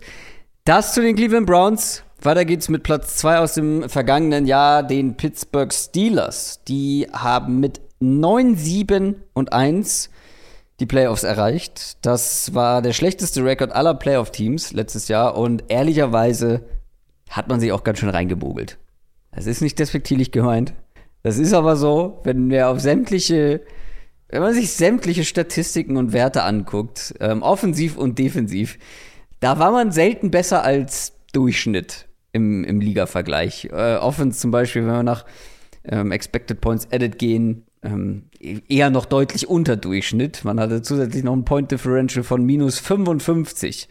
Die Ravens zum Vergleich in derselben Division auf dem letzten Platz minus 5. Also man hat sich da so ein bisschen reingeschummelt in die, in die Playoffs und dann gab es eine, eine Offseason mit, ja, selbst unter Fans kontroversen Entscheidungen. Also ich habe mich jetzt zur Vorbereitung natürlich, wie ich das immer mache, auch auf so ein paar Fanseiten äh, rumgetrieben und geguckt, was so die, die Fans mhm. der Teams schreiben und wie sie die, die Moves beurteilen. Und da habe ich wirklich bei den Steelers ein und dieselben Moves gesehen in Artikeln, zum Beispiel in einem ein und denselben Move in einem Artikel, wo es darum ging, was die most exciting super Moves der Steelers waren in der Offseason und die gleichen Moves dann in einem Artikel, wo es um die schlechtesten Moves überhaupt ging. Und ja. das wirklich auf halt so Fanseiten, ähm, wo halt, ja, ähm, wo halt nur über die Steelers geschrieben wird. Also, äh, da, da spalten sich die Geister dran. Ähm, wir fangen mal mit dem Major Change an, den es bei den Steelers gab, weil einen anderen Quarterback als Ben Roethlisberger gab es lange Zeit nicht in Pittsburgh und der hat aufgehört. Gut, Big Ben war einer der schwächsten Starting Quarterbacks letztes Jahr. Jetzt ist die Frage, bekommen sie besseres Quarterback-Play, die Steelers? Und wenn ja, von wem? Es streiten sich Mitch Trubisky und First-Round-Pick Kenny Pickett um den Starting-Quarterback-Job. Wer startet in Woche Nummer 1?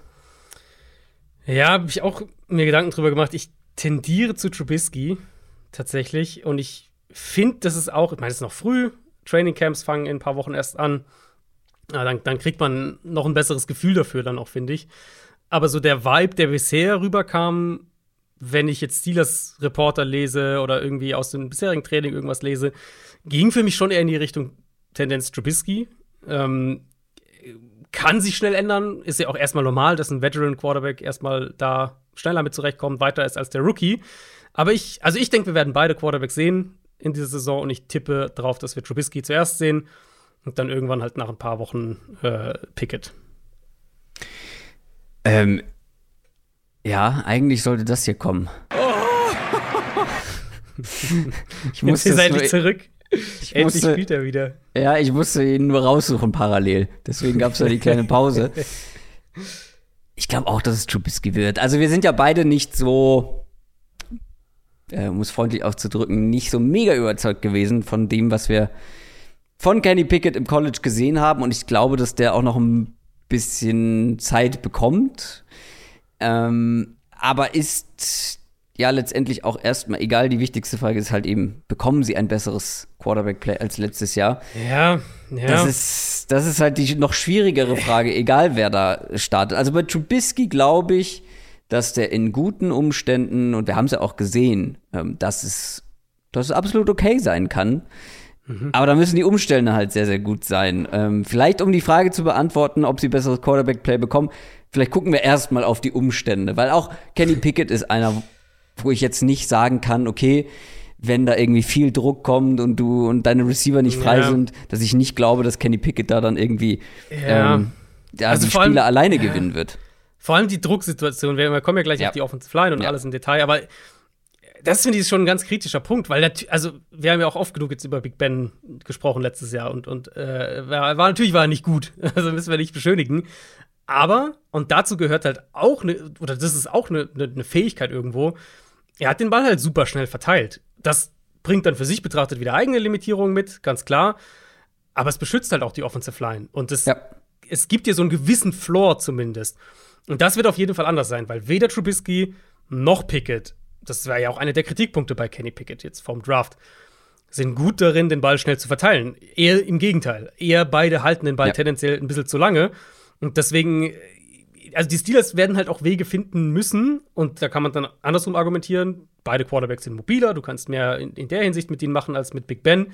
Ähm, aber sie werden andere Wege finden müssen, um die Lions zu entlasten, weil sie jetzt keinen Quarterback mehr haben, der, der jede Woche den Ball in 2,2 Sekunden oder sowas wirft.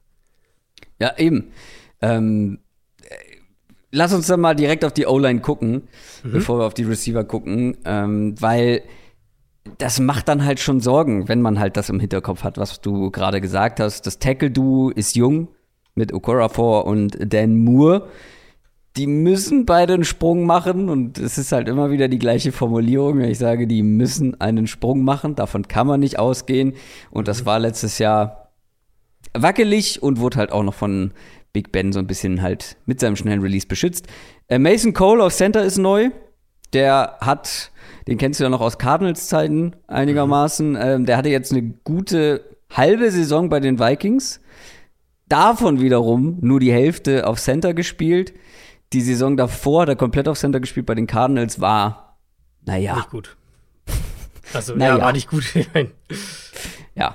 Äh, Kevin Dodson auf Guard hat letztes Jahr eine halbe Saison gespielt. Es war okay, würde ich mal sagen. Und man, dann hat man viel Geld für James Daniels ausgegeben, für den, für den zweiten Offensive Guard. Der ist sehr gut, aber wie groß kann jetzt der Impact sein von einem guten bis sehr guten Guard, wenn die, der Rest der Line, zumindest was das Niveau angeht, gleich bleibt?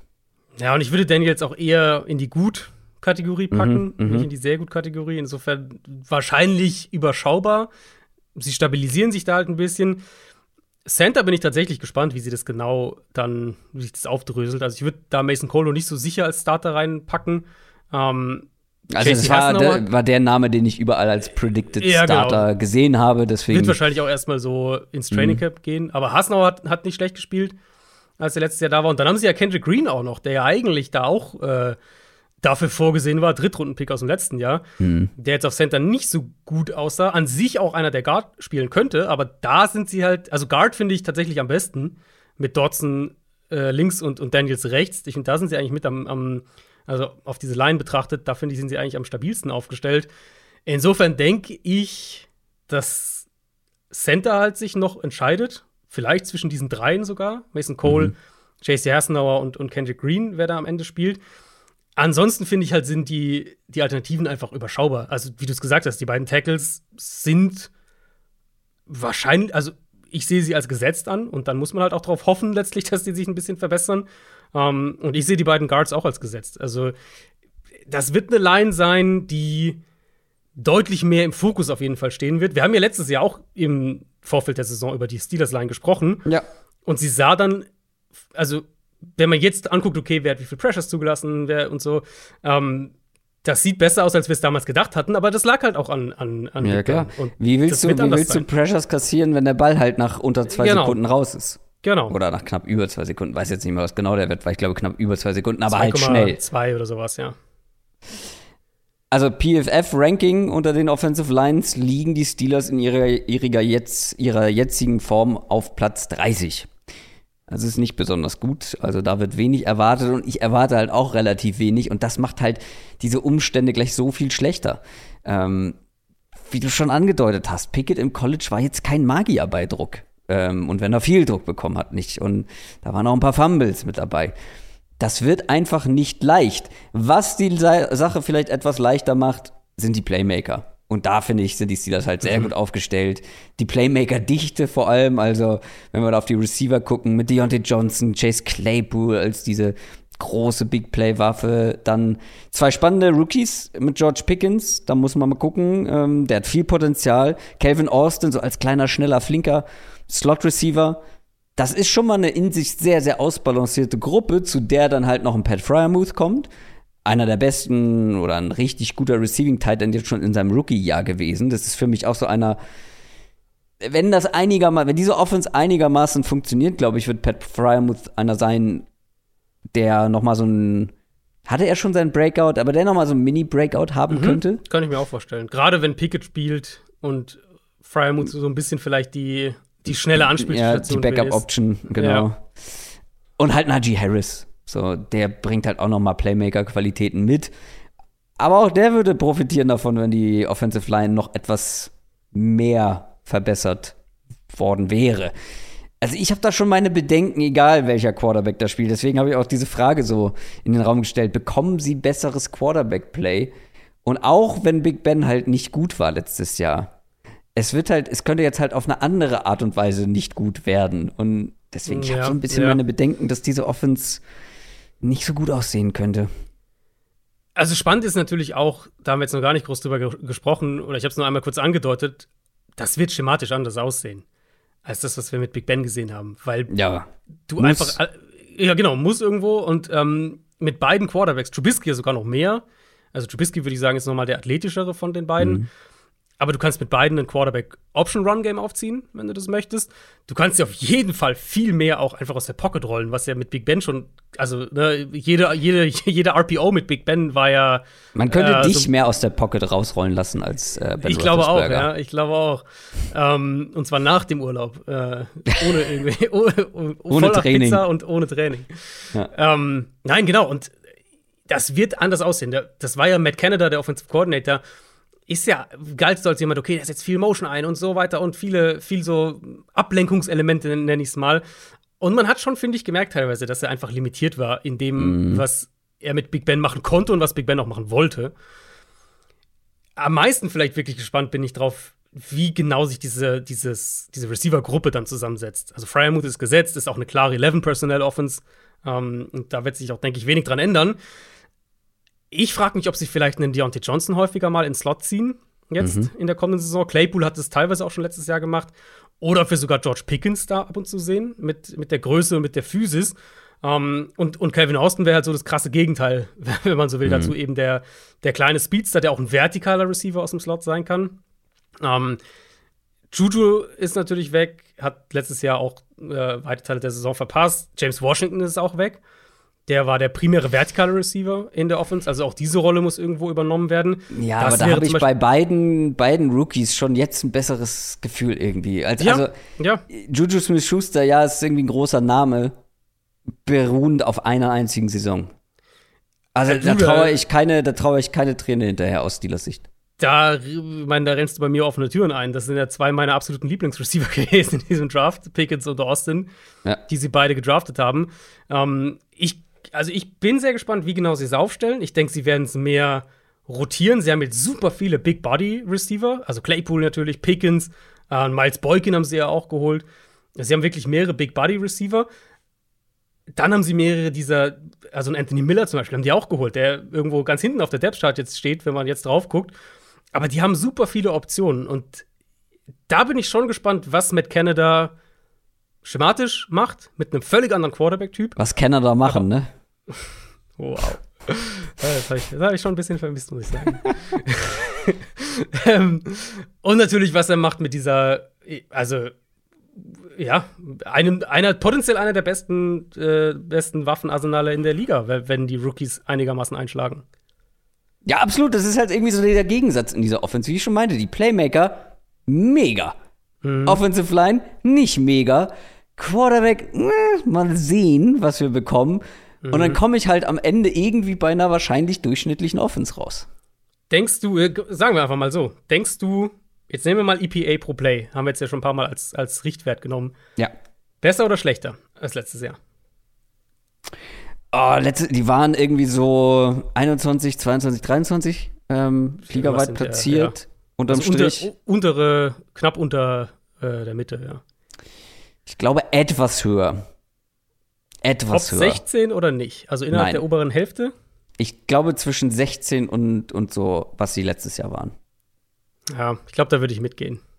Bisschen besser, ähm, auf jeden Fall vielseitiger, mhm. aber halt auch beginnt mit dem Quarterback-Play inkonstanter. Ja. Ja, ich glaube, da können wir uns darauf einigen, weil, also, der Arm von Ben Roethlisberger war halt am Ende ja nur noch eine Nudel.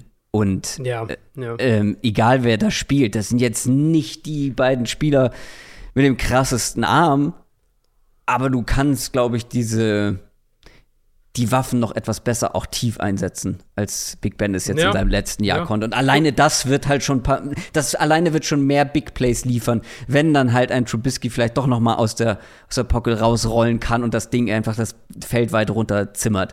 Ich meine, daher kommt ja genau das hier. Das war ja ein super Pass von Mitch Trubisky, ja, da das halbe Feld runterging. Ja, das stimmt. So, ja. es muss dann nur noch jemanden geben, der ihn fängt und die Leute haben Die haben sie, ja, die haben sie. Aber wir, wir haben eben gesagt, wir können ja einen wunderbaren Quervergleich ziehen in der Division. Ähm, wenn die Browns mit Jacoby Brissett an den Start gehen und die Steelers mit Mitch Trubisky, ich glaube, dass ich dann die Steelers mehr mag, offensiv gesehen. Auch wenn die Browns die bessere O-Line haben. Weil ich finde, Trubisky ist besser als Brissett. Jetzt nicht um Welten, aber ich finde, er ist besser. Ja, Und ist Kenny Waffen Pickett auch ganz besser? klar bei Pittsburgh. Wie bitte? Ist Kenny Pickett auch besser? Noch nicht. Aber wir Noch müssen nicht. davon ausgehen, dass Pickett früher oder später spielen wird. Ja, wobei Oder glaubst du, dass Pickett bei Trubisky also, eine Saison lang hinten dran sitzen muss? Also die, also die Steelers sind auf jeden Fall die Art Organisation, die, wenn Trubisky das ordentlich macht, keinen, mm, also die lassen da sich forcen. nicht reinreden. Ähm, da bin ich relativ zuversichtlich. Die Frage ist natürlich, ob es Trubisky ordentlich macht oder nicht. Ah, das finde ich ganz schwierig. Das, das ist einfach so sinnbildlich für diese Division. Alleine ja. diese Quervergleiche ja. sind so eng beieinander. Aber wenn du, du hast ja gesagt, Browns mit Brissett siehst du in der Range sieben bis acht Siege. Steelers ja. mit Trubisky würde ich dann auch in der acht Siege. Also ich hätte es ja ein bisschen tiefer, ich habe ja gesagt sechs Siege ungefähr. Mhm. Ähm, ich würde die Steelers mit Trubisky wahrscheinlich ein Spiel höher setzen als die Browns mit Brissett. Da spielt ja die Defense auch noch eine gewisse Rolle, Ja, ähm, die ja. der Steelers, und über die müssen wir auch sprechen, weil da gibt es schon auch so ein paar Fragezeichen. Mhm. Auf der anderen Seite auch ein großes Prunkstück, aber auch Fragezeichen. Prunkstück des Teams, ähm, nach wie vor die Def Defensive Front, natürlich mit einfach so Starspielern wie TJ Watt und Cameron Hayward, allen voran zwei der besten Spieler auf ihrer Position in der ganzen NFL. Alex Highsmith, solide Nummer zwei. Wobei man auch sagen muss, 9 Sacks aus 38 Pressures, das muss man erstmal wiederholen können. Das war eine ganz gute Rate. Aber, also Prunkstück hin oder her. Die Fragezeichen in dieser Defense sind ja auch, finde ich, klar da. Also ich finde, man hat vor allem auffallend viele Neuzugänge geholt, deren besten Jahre schon ein bisschen her sind. Ähm, zum Beispiel Larry Ogunjobi ist mit dabei. Der hat sich auch konstant so eher in die falsche Richtung entwickelt. Das gleiche gilt für Devin Bush, der ein Top-10-Pick war. Auch der ist jetzt nicht unbedingt besser geworden, seit er in der NFL ist. Miles Jack geholt. Das war mal vor Jahren einer der besten Linebacker der Liga. Gut, die Situation bei den Jaguars war auch Mucks die letzten Jahre, da konnte man nicht glänzen. Aber auch hier ist auch schon ein paar Tage her. Das gleiche gilt für Levi Wallace von den Ja. Bills geholt, der Joe Hayden ersetzt. Auch der war, der sah vor ein paar Jahren bei den Bills noch ein, nach einem anderen Kaliber aus. Ähm, und so zieht sich das irgendwie auch so durch. Und gerade die Secondary, ähm, wenn wir da mal bleiben, also ein Akilo Witherspoon, den hat man gehalten. Das ist jetzt kein schlechter Cornerback, das ist sogar ein relativ guter Cornerback, aber der hat jetzt auch, ich glaube, noch nicht eine einzige Saison in seiner Karriere durchgespielt und zumindest die letzten zwei Jahre nicht mehr als knapp über 400 Snaps. Das ist nicht besonders viel. Und dann das Safety-Duo mit Terrell Edmonds und Minka Fitzpatrick. Ja, also, das ist vielleicht okay, aber beide jetzt auch in Coverage nicht unbedingt bombensicher. Gerade in der Secondary habe ich da so meine Bedenken. Ja, Sutton und, und Witherspoon würde ich sagen, das ist solide. Genau, Cameron Da- Sutton habe ich noch vergessen, ja. Genau, mit denen, also Sutton im Slot eben, mit denen kannst du gut arbeiten. Minka Fitzpatrick, Wenn, sie, wenn Wither- Witherspoon, äh, Witherspoon spielt. wenn er fit ist, bleibt, genau. Äh, Minka Fitzpatrick ist halt manchmal so ein bisschen Boomer Bust. Ja. Das, da kommen wahrscheinlich auch einige der, ähm, der hatte letztes Jahr, glaube ich, zum Beispiel auch schlechte Grades bei PFF in, in Coverage, so in solche Sachen. Das kommt dann zum Teil natürlich auch daher. Von Edmonds halte ich jetzt nicht so wahnsinnig viel. Ähm, und Levi Wallace war halt eine gute Nummer zwei in, in, in Buffalo in, einer, in einem Zone-Heavy-Scheme mit Tredavious White auf der anderen Seite. Ja, ist halt ein durchschnittlicher Corner. Ja. Ich sehe schon auch die Secondary als die, als die Problemzone und ehrlicherweise war sie das letztes Jahr ja auch. Also, ähm, da bin ich auf jeden Fall dabei, dass ich sage, Secondary ist die schlechteste in der Division. Dann haben wir gleich noch die Bengals, haben wir gleich noch. Ja, ja, doch. Bengals ich, glaube, haben- ich, glaube, ich glaube, da gibt es keine zwei Meinungen. Also, welche, welche Secondary kommt in Frage überhaupt? Ja. Ähm, nicht so, also schlechter zu sein als die der Steelers auf dem Papier. ja. Dafür haben sie halt in meinen Augen die beste Defensive Line in Ja, der Division. ja das, äh, das kann man so sehen. Das meine ich ja eben, das Prunkstück so vorne. Mhm, mhm. Ähm, aber wenn wir zur ganzen Front auch noch die Linebacker-Position mit dazu nehmen, ähm, würdest du sagen, sie haben die beste Front in der Division? Ähm, die beste Front in der Division. Wahrscheinlich schon einfach, weil ich. Also ich, ich finde, niemand kommt an die, an die Defensive Line ran und Linebacker ist ein Fragezeichen, das ist auf jeden Fall fair. Aber ich finde, kein Team in der Division hat jetzt eine herausragende Linebacker-Gruppe. Insofern, ähm, Ja. da, die Browns hätte ich da zum Beispiel besser. Also die, äh, die, die, die, doch, die Browns hätte ich da zum Beispiel besser. Ähm, aber die haben halt die Probleme in der, in der Interior Line, haben wir ja drüber gesprochen Ja. gehabt. Und das ist halt bei Pittsburgh anders. Also Ogunjobi, der hatte schon bessere Saisons, aber der war auch nicht schlecht letztes Jahr in, in Cincinnati, bis er sich verletzt hat. Dann, sie haben natürlich Stephon Tuitt verloren, das muss man sagen, der hat seine, äh, seine Karriere beendet. Haben aber auch neben der Ogunjobi-Verpflichtung haben sie auch die Marvin Leal gedraftet, der, glaube ich, auch sehr gut da reinpasst in diese Front. Ähm, und Watt ist halt, ne, also wenn ihr Miles Garrett und TJ Watt, das sind halt, ja, das sind halt zwei der fünf besten Edge Rusher in der Liga und die sind natürlich auch beide in dieser Division. Ich würde ihnen wahrscheinlich schon die beste Front geben, einfach weil diese Gruppe Watt, Hayward, ähm, Ogunjobi und, und Highsmith so als Nummer drei, Nummer vier, wie auch immer. Tyson Alualo ist ein, ein guter Run-Stuffing, Nose-Tackle. dazu ein Spieler wie Lial, der, glaube ich, einen Impact haben kann, auch als Rookie. Da sehe ich sie schon am stärksten. Aber wenn wir jetzt sagen, die, der Pass Rush, die Line ähm, ist am stärksten in der Division, die Secondary ist am schlechtesten. Wir haben ja mhm. eben den Quervergleich mit den Ravens und den Browns gemacht. Machen wir den noch mal jetzt mit den Ravens und den Steelers. Wer hat insgesamt denn die bessere Defense? Ähm. Hm. Ah, da wäre ich schon klar bei den Ravens. Also ja, natürlich einen TJ Watt davon drin zu haben, aber dafür sind es mit zu viele wackelige ja, ich würde Komponenten. Auch ich würde auch Ravens gehen. Aber es ist knapper, als, es, als man denken würde, finde ich, auf den ersten Blick, wenn man sich jetzt diese Secondary ähm, für Pittsburgh anschaut. Also, wenn man die Secondaries anguckt, denkt man, ja gut, keine Diskussion. Ich finde, es ist schon enger als das. Und die Linebacker, also, das ist ein interessantes Duo, auf jeden Fall. Miles Jack und Devin Bush, also beide Speed, Reichweite ist so ihr, ist so der Trumpf von beiden. Aber du hast gesagt, Bush bisher eher eine Enttäuschung in der NFL. Ja, ähm, Stichwort um, schlechte Grades übrigens. Das sind die schlechtesten Run-Defense-Grades, die ich seit langer ja. Zeit gesehen habe, die er letztes Jahr bekommen hat von PFF. Ist halt, ist halt leichter, ist halt, äh, ist halt ein kleinerer Linebacker. Ich frage mich, also auch hier wieder, es muss ja ein Plan dahinter stecken. Sie haben ja Joe Schobert, ähm, haben sie ja gehen lassen und, und Miles Jack geholt. Es muss ja einen Plan geben, wenn sie sagen, wir stellen Miles Jack neben Devin Bush. Muss es? Die also Steelers ja, sind eine gute wahrscheinlich, Organisation. Das wird schon irgendwie Plan äh, Ja, und grund grundsätzlich äh, wird sich irgendjemand irgendetwas dabei gedacht haben. Das genau. kann man, glaube ich, bei um, ähm, jeder Entscheidung in der ja. NFL und vermuten. Da bin ich schon gespannt drauf, was sie mit den beiden einfach vorhaben. Ob vielleicht wird Pittsburgh ein Team, was, äh, was wieder sehr, sehr aggressiv zu Werke geht, auch wenn sie in der Secondary diese Lücken haben. Also da finde ich, ist einiges, ähm, ist einiges möglich. Aber wo soll denn die Aggressivität, also meinst du mit Aggressivität viel blitzen? Weil ich finde mhm. jetzt, also ich habe Miles Jack jetzt nicht als, als Parade-Blitzer und Devin Bush auch nicht so als, als Top-Blitzer in Erinnerung. Nee, aber einfach, wenn du eben zwei Linebacker, die, die, die, die so diese, diese Explosivität haben und diese, mhm. Diesen Speed auch irgendwo also haben. mehr Feld äh, covern können. Irgendwas ja. müssen sie ja damit planen, so. Das denke ich mir dann mhm. eben immer. Ähm, und wenn du halt eine Defensive Line hast, die viel wegräumt, ja, vielleicht gibt es dann da Wege für die Linebacker, um, um, um dass die häufiger da irgendwie in der, in der Hinsicht eingesetzt werden. Ich weiß nicht, ob du ihn schon erwähnt hattest, aber Drittrunden-Pick, den Marvin mhm, Leal oder Leal? Leal, ja. Ähm, macht die Line natürlich auch gerade in der Tiefe nicht schlechter, ne? Also genau. da hat der man sich auch noch mal ein bisschen.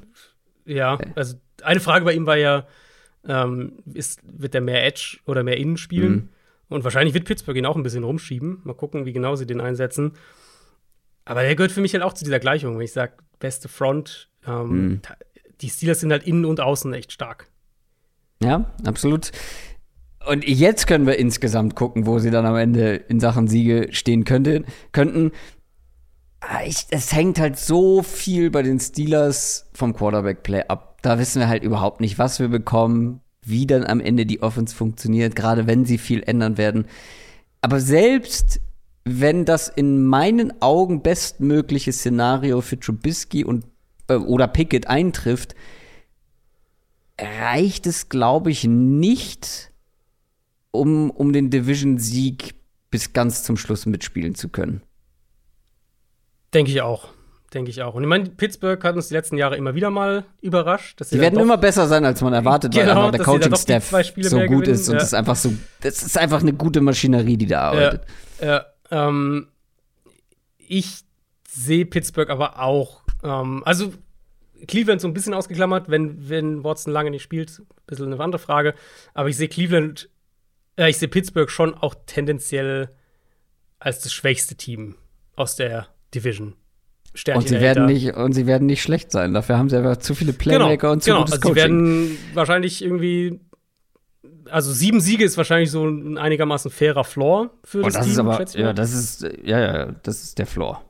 Genau. Um, Oder die Steelers bei. Ja gut, aber ganz ehrlich, wenn das mit Trubisky und Pickett nicht klappt, ja, genau, dann kann der Coaching-Staff noch so gut sein und die Playmaker. Also dann, dann holen die ja. nicht mehr als sieben Siege.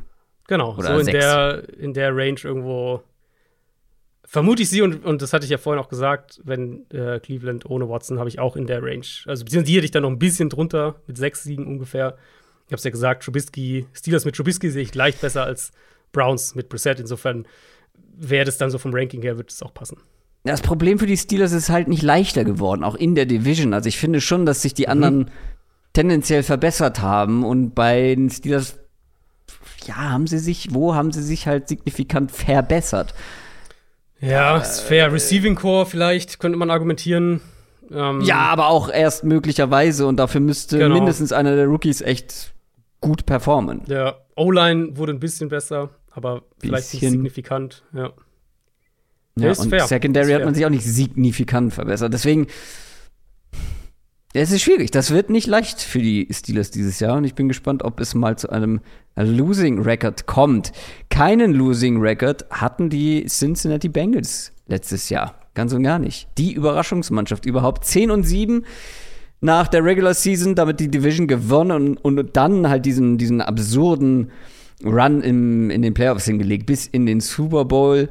Die Frage muss sein, kann man daran anknüpfen? Kann man sich vielleicht sogar weiter steigern? Kann man darauf aufbauen? Oder wird man dieses Jahr auf den Boden der Tatsachen zurückgeholt? An was, was genau anknüpfen ist die Frage. sagen, an den sportlichen ja, Erfolg. Aber was war der sportliche Erfolg? Der Playoff-Run, ne? Weil da würde ich sagen, nein, da, da kannst du nicht anknüpfen, weil das ist, also ein Playoff-Run hat so viele na, der sportliche Erfolg ist ja. Na, der sportliche Erfolg ist ja schon, dass man diese Division gewonnen hat als großer Außenseiter gegen diese Konkurrenz und dann sogar noch bis in den Super Bowl kommt. Also, wenn also, du mich fragst, ob sie wieder zehn Spiele gewinnen können, dann sage ich ja. Okay. Das glaube ich ja. Das Ding mit den Bengals ist halt, die waren halt, also Playoffs schreiben halt Narrative, das ist einfach so. Und wenn du halt in den Super Bowl kommst, ist die Wahrnehmung nach der Saison über ein Team einfach anders. Das ist, ist, ist ja auch normal irgendwo, ist ja nachvollziehbar. Aber dafür ähm, sind wir ja da, um das äh, zunichte zu machen, weil die waren nicht, äh, die waren sportlich nicht so gut, als wäre es eigentlich ein Super Bowl-Team gewesen. Also die Bengals waren halt nicht das beste Team der AFC letztes Jahr, auch wenn sie die AFC gewonnen haben. Sie haben die genau, AFC gewonnen. Genau, also das kann, meine ich, ja. Genau, also kann jeder Bengals-Fan mit Fug und Recht behaupten, wir waren, äh, wir, wir sind der AFC-Champion. Ähm, aber es war halt ein Team, was auch sieben Spiele verloren hat. Und ja, das letzte, selbst wenn wir das ein bisschen ausklammern, da haben sie ja Leute geschont, von mir aus, aber dann haben sie sechs Spiele verloren. Also die waren ja kein Team, was irgendwie dominant durch die Saison gepflügt ist. Und deswegen sind die Bengals halt so ein spannender Fall, bevor wir jetzt gleich in alle Details kommen, wo ich mir gut vorstellen könnte, also die Bengals sind auf dem Papier signifikant besser geworden. Und ich könnte mir vorstellen, dass sie besser spielen, aber dass sie halt trotzdem nicht in dem Sinne an die vergangene Saison anknüpfen, dass sie wieder einen tiefen Playoff-Run hinlegen, sondern dass sie vielleicht halt Playoffs spielen, ja, aber vielleicht in der ersten Runde rausfliegen, wenn sie Pech haben und irgendwie den, den falschen Gegner erwischen. Oder Glück haben, so wie letztes Jahr, und äh, Glück haben. den einen Favoriten nach dem anderen rausschmeißen. Ja, du sagst schon, sie haben sich signifikant verbessert und damit unterscheiden sie sich halt auch zum Beispiel von den Steelers. Äh, ich glaube, da sticht einem natürlich die Offensive Line direkt ins mhm. Auge, weil das war halt die große, große Schwachstelle ja. Das war wirklich teilweise absurd, wie sie Spiele gewonnen haben, ob so, obwohl sie so wahnsinnig viel Druck zugelassen haben auf Joe Burrow. Und da haben sie jetzt nicht ähm, massig Geld ausgegeben, aber clever Geld ausgegeben? Ja, finde ich, kann man, äh, kann man so sagen. Und das ist ja eben dann ein wichtiger Punkt, ähm, wo Bengals-Fans vielleicht zu Recht dann sagen, äh, ja, aber ich meine, schaut mal, wie schlecht unsere O-Line war. Wenn die jetzt ein bisschen besser wird, dann sind wir doch als Team auch besser. Und da stimme ich auch zu. Weil das sollte auf keinen Fall unter den Tisch fallen. Das war eine der drei, vier, fünf schlechtesten Pass-Blocking-Lines in der NFL letztes Jahr. Ähm, Burrow ja, trotzdem Super Bowl. Ja, trotzdem, Division gewonnen. Genau, genau. Ja. Ähm, und Burrow war auch gut gegen Pressure letztes Jahr. Aber das sind halt alles Sachen, wo es auch, wo, was ich auch für gute, ähm, ein gutes Zeichen für das Front Office halte, wenn du dich eben nicht darauf ausruhst, wenn du halt nicht sagst, ja, Burrow ist, war ja gut gegen Pressure, ähm, hat ja funktioniert, wir haben die Division gewonnen, wir waren im Super Bowl, wir müssen jetzt nicht unbedingt direkt hier äh, drei Fünftel unserer O-Line austauschen, sondern eben sagst, das ist nichts, was konstant Jahr für Jahr funktioniert. Quarterback-Play unter Druck ist, ist nichts, was du, wo du Jahr für Jahr dich drauf verlassen willst. Schwache O-Line kann mal gut gehen, ähm, mhm. macht aber deinen Floor einfach so wackelig, dass du da dich nicht drauf verlassen willst. Und genauso sind sie es ja auch angegangen. Und ich hatte das nach der Free Agency schon gesagt, dass ich den Ansatz sehr mochte, eben jetzt nicht zu sagen, wir holen den einen Superstar oder den, den wir holen Terran Armstead, den Top Left Tackle, sondern wir holen drei solide bis wirklich gute Starter, die alle klare Upgrades sein werden. ähm, und die das Gesamtlevel der Line einfach deutlich anheben. Mit, mit Karras auf Center, Alex Kappa auf Right Guard und Lyle Collins auf Right Tackle. Jonah Williams links ist eh gesetzt. Der einzige Spot, der noch so ein bisschen fraglich ist, ist der Left Guard. Ähm, und da können dann Jackson Carmen geht wahrscheinlich als, als Favorit ins Training Camp, aber da können sich vielleicht auch junge Leute noch dahinter empfehlen. Mal gucken. Das sollte. Und wenn es nur die 16, Nummer 16 Line ist im Passblocking, ist es ja schon ein Riesenfortschritt zu letztem Jahr. Total. Und ich kann auch total verstehen, dass man dann sagt, ja, dann wird ja die Offense noch besser. Aber ich glaube, das Problem an der Offense waren ja, also war natürlich irgendwo der Druck und die schlechte Offensive Line. Die Playmaker bleiben ja alle gleich. Und da hat man eines der besten Receiver-Trios der ganzen NFL mit, mit Jama Chase, mit T. Higgins mhm. und Tyler Boyd allen voran. Man hat einen Joe Mixon ähm, im Backfield der auch eine starke Saison gespielt hat. Und natürlich einen Joe Burrow. Ich glaube, das Problem ist, also sind ja weder die Playmaker, vielleicht dann dieses Jahr noch die Offensive Line, sondern es ist ja auch irgendwo so ein bisschen das Coaching und das, das, das, das Scheme und, und wie sie Spiele angehen. Und das war ja schon teilweise mhm. sehr einfältig. Und ich erinnere mich an viele Spiele, die sie halt wirklich einfach nur durch Jama Chase Big Plays gewonnen haben. Ja. Und das, das ändert sich ja zusammen. nicht. Also das ja. will ich damit sagen, weil das ja. bleibt ja alles gleich auf den Positionen logischerweise. Ähm, ich finde, da kann man bei den Browns so ein bisschen anknüpfen. Ich hatte das ja, oder wir hatten ja vorhin drüber gesprochen, dass man da gespannt sein darf, wie die Prägung von Stefanski auf der einen Seite und das, wo halt Sean Watson am besten zur Geltung kommt auf der anderen Seite, wie das zusammen funktioniert, wie sie das kombiniert bekommen. Und die Bengals waren eigentlich ein Beispiel letztes Jahr dafür, wie das aussehen kann. Äh, Zach Taylor ist ja also Shanahan-Style-Offense geprägt. Das ist seine primäre mh, mm, Idee von Offense, Zone-Run-Game, enge Formation, Play-Action, Quarterback under Center, auch ein Fokus generell auf das Run-Game. Und was ja aber diese Offense halt entfesselt hat im Laufe der Saison, das waren ja eben die Playmaker, wie du gerade gesagt hast. Aber dazu gehört natürlich auch ein Stück weit die Bereitschaft von Zach Taylor, sich darauf einzulassen, eben, dass er der Offense dass er die Offense mehr über die Playmaker als über seine eigenen schematischen Grundideen aufzieht und, und, und Joe Burrow die Zügel in die Hand gibt. Eben, dass sie wirklich viel auch über Spread gegangen sind und Chase diese, diese Go-Balls gegeben haben, äh, vom Run-Game auch ein bisschen weggegangen sind. Das ist halt jetzt die spannende Frage, weil letztes Jahr hat da einfach viel geklappt. Das, was ja. du ja auch gerade schon so angedeutet hast. Big Plays, mit Screens, nach dem Catch. Jamar Chase war der beste Go-Ball-Receiver in der NFL. Burrow wurde vom schlechtesten Deep-Passer der Liga zu einem der zwei, drei besten. Ähm, was, wenn das nicht funktioniert? Also, was, wenn ein paar von diesen Sachen weniger gut klappen? Wenn Defenses vielleicht Chase ein bisschen hier und da mal häufiger rausnehmen können. Ähm, also, es können ja viele Details sein, die dann so in, in diesem Gesamtzahnrad nicht mehr funktionieren oder kleine Aber Details, die dann zu größeren Problemen führen. Und dann halt, was sind die schematischen Antworten? Und da, da bin ich voll Aber bei dir. Das ist die große Frage rund um die Bengals. Aber da verstehe ich nicht so ganz, warum das jetzt kommen sollte. Natürlich hat es am unterm Strich häufig dann mal funktioniert, aber es gab ja auch schon einige Halbzeiten, wo genau das nicht so funktioniert hat und da hätte man ja auch schon Anpassungen erwarten können. Also wo, wieso sollten die jetzt kommen? Du meinst jetzt aus Bengals Offensicht? Ja. Ja, das äh, ist absolut fair. Ich meine, wenn man aus Bengals Perspektive argumentiert, kann man natürlich sagen, jetzt hatten sie eine gesamte Offseason zum Self-Scouting. Vielleicht haben sie noch ein paar Ideen, wie sie bestimmte Sachen tweaken können, wie sie bestimmte Sachen anpassen können. Ähm, aber das ist eine faire Kritik und wir haben das ja in einigen Spielen auch wirklich, auch, auch spät in der Saison gesehen. Ich, war das Denver? Ich glaube, es war das Spiel gegen Denver. Ich weiß, ja, es gab ein Spiel, wo sie. Es war ja auch das Spiel gegen die Chiefs in den Playoffs vor einer Halbzeit lang gar nichts. Ja, es war das Spiel gegen die Titans in den Playoffs auch. Also ja. Da, ne, das war ja letztlich, ähm, das war ja letztlich die eigene Defense generell in den Playoffs. Für mich, wir kommen ja gleich noch zur Defense, äh, war die Defense fast mehr die Story als die Offense aus Bengals Sicht. Ähm, und da aber, weiß ich halt nicht, wie sich das ändern soll. Genau, und das ist auch ein fairer Kritikpunkt. Und, und das wird das sein, für mich, was, was die Nuancen letztlich ausmacht, die diese Bengals-Saison prägen werden, weil die O-Line wird besser sein. Burrow ist ein guter Quarterback. Die Waffen, du hast gesagt, eines der besten Receiver-Trios der NFL. Das alles wissen wir. Das wird sie zu, keine Ahnung, zehn Siegen bringen oder sowas in der Richtung.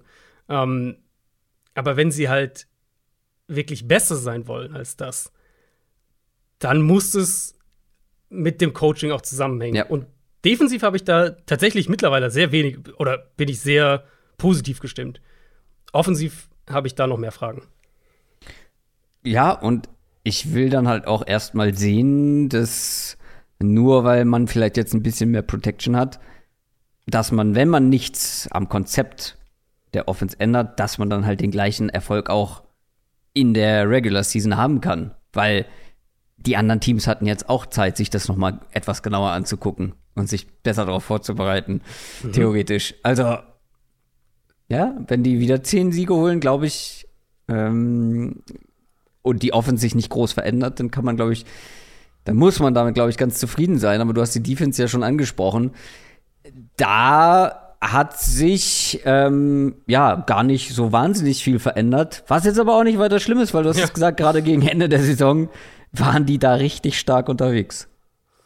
Ja, also die Starting-Gruppe ähm, wird Bleibt komplett Prinzip, gleich, oder? Ja, also Ogunjobi ja. ist halt so der eine, der ähm, sich ja dann, wie gesagt, verletzt hatte, der eine gute Rolle vor allem als Pass-Rusher auch gespielt hat, über 40 Quarterback-Pressures gehabt. Ähm, der ist weg. Das ist so der eine, aber der eben auch schon verletzt gefehlt hat. Also sie haben mhm. den ja sozusagen auch letztes Jahr schon ersetzt dann irgendwann. Ich erwarte sogar, dass die Front vielleicht noch mal ein bisschen Fortschritte machen kann. Also ich mag dieses Interior-Duo, das sie haben mhm. mit BJ Hill und, und DJ Reader, die einfach einen wahnsinnigen Anker erstmal gegen den Run setzen, aber dann auch als Pass-Rusher so ein bisschen was mitbringen. Dann haben sie Zach Carter noch gedraftet dieses Jahr. Ähm, Cam Sample kannst du auch mal nach innen ziehen. Klar, sie haben ihr Edge-Duo erstmal, Hendrickson und, und Hubbard, was auch ein gutes Edge-Duo ist. Und dann kommt ja da aber noch ein Joseph Osai mit dazu. Der Drittrunden-Pick letztes Jahr, unheimlich athletisches Potenzial, der sich äh, vor der Saison am Meniskus verletzt hat und dann die gesamte Rookie-Saison ja verpasst hat. Also der hat ja nicht gespielt letztes mm, Jahr. Stimmt. Edge-Rotation sollte also eigentlich noch mal eine, eine, eine Schippe draufpacken, noch mal besser sein. Das müsste wieder eine gute Gruppe sein. Und, und der der spannende Teil finde ich wirklich mit dieser Bengals-Defense und das, äh, das zieht sich im Prinzip durch, durch die gesamte Gruppe. Jesse Bates vielleicht am ehesten noch, aber ähm, das ist für mich das Paradebeispiel für eine richtig starke Defense ohne eben die absoluten Superstars. Also die haben ja halt keinen TJ Watt, die haben keinen Miles Garrett, die haben keinen, wenn wir in eine andere Division gehen, keinen Aaron Donald oder sowas. Ähm, und trotzdem bin ich, war ich dann im Laufe der Saison, vor allem Richtung Playoffs und in den Playoffs, war ich extrem positiv überrascht, wie, ähm, wie sie das alles, wie, sie das, wie, die, wie die Rädchen ineinander greifen, wie das zusammen funktioniert im Zusammenspiel. Für Jesse Bates reicht es noch nicht für einen Superstar-Status, ne? Zu ja, es wäre der eine halt, aber ja, also, ey, schau, wir haben jetzt immer so schöne Quervergleiche gemacht. Er ist halt nicht mal der beste Safety in der Division, wenn wir ehrlich sind. Marcus Williams. Ja. Vermutlich ja. Der hat einen Franchise-Tag bekommen, aber es ist halt auch wichtig, dass er bleibt. Ja, und dann hat die Secondary allgemein eigentlich überrascht, kann man sagen. Ne? Also, mhm. ich weiß noch, wie wir am Anfang der Saison oder wie ich, glaube ich, zu dir gesagt habe: sag mal, der Awusi, der fällt mir jetzt aber fast jede Woche mal positiv mhm. auf. Und der hat ja dann unterm Strich wirklich eine richtig, auch konstant gute Saison gespielt. Ähm, mit einem, ja, Eli Apple und einem Mike Hilton dann noch. Das ist alles irgendwie, das ist alles gut, ähm, was man dann als Secondary hat. Aber also, man ist hier auch weit davon entfernt, die beste Secondary der Division zu sein. Ja, das ist jetzt der spannende Fall. Von auf dem Papier sicher sind sie weiter von weg. Ja, ja. Ähm, ich habe nämlich auch gerade überlegt, weil wir die aber, Vergleiche die ganze Zeit gemacht haben, also ein bisschen genau. die Bengals auch noch mit reinziehen. Schaffen aber, die es an den Ravens vorbei? Nein. Also auf dem Papier nicht, nein. Und ich erwarte auch mehr von der Ravens Secondary, um das ganz klar zu sagen.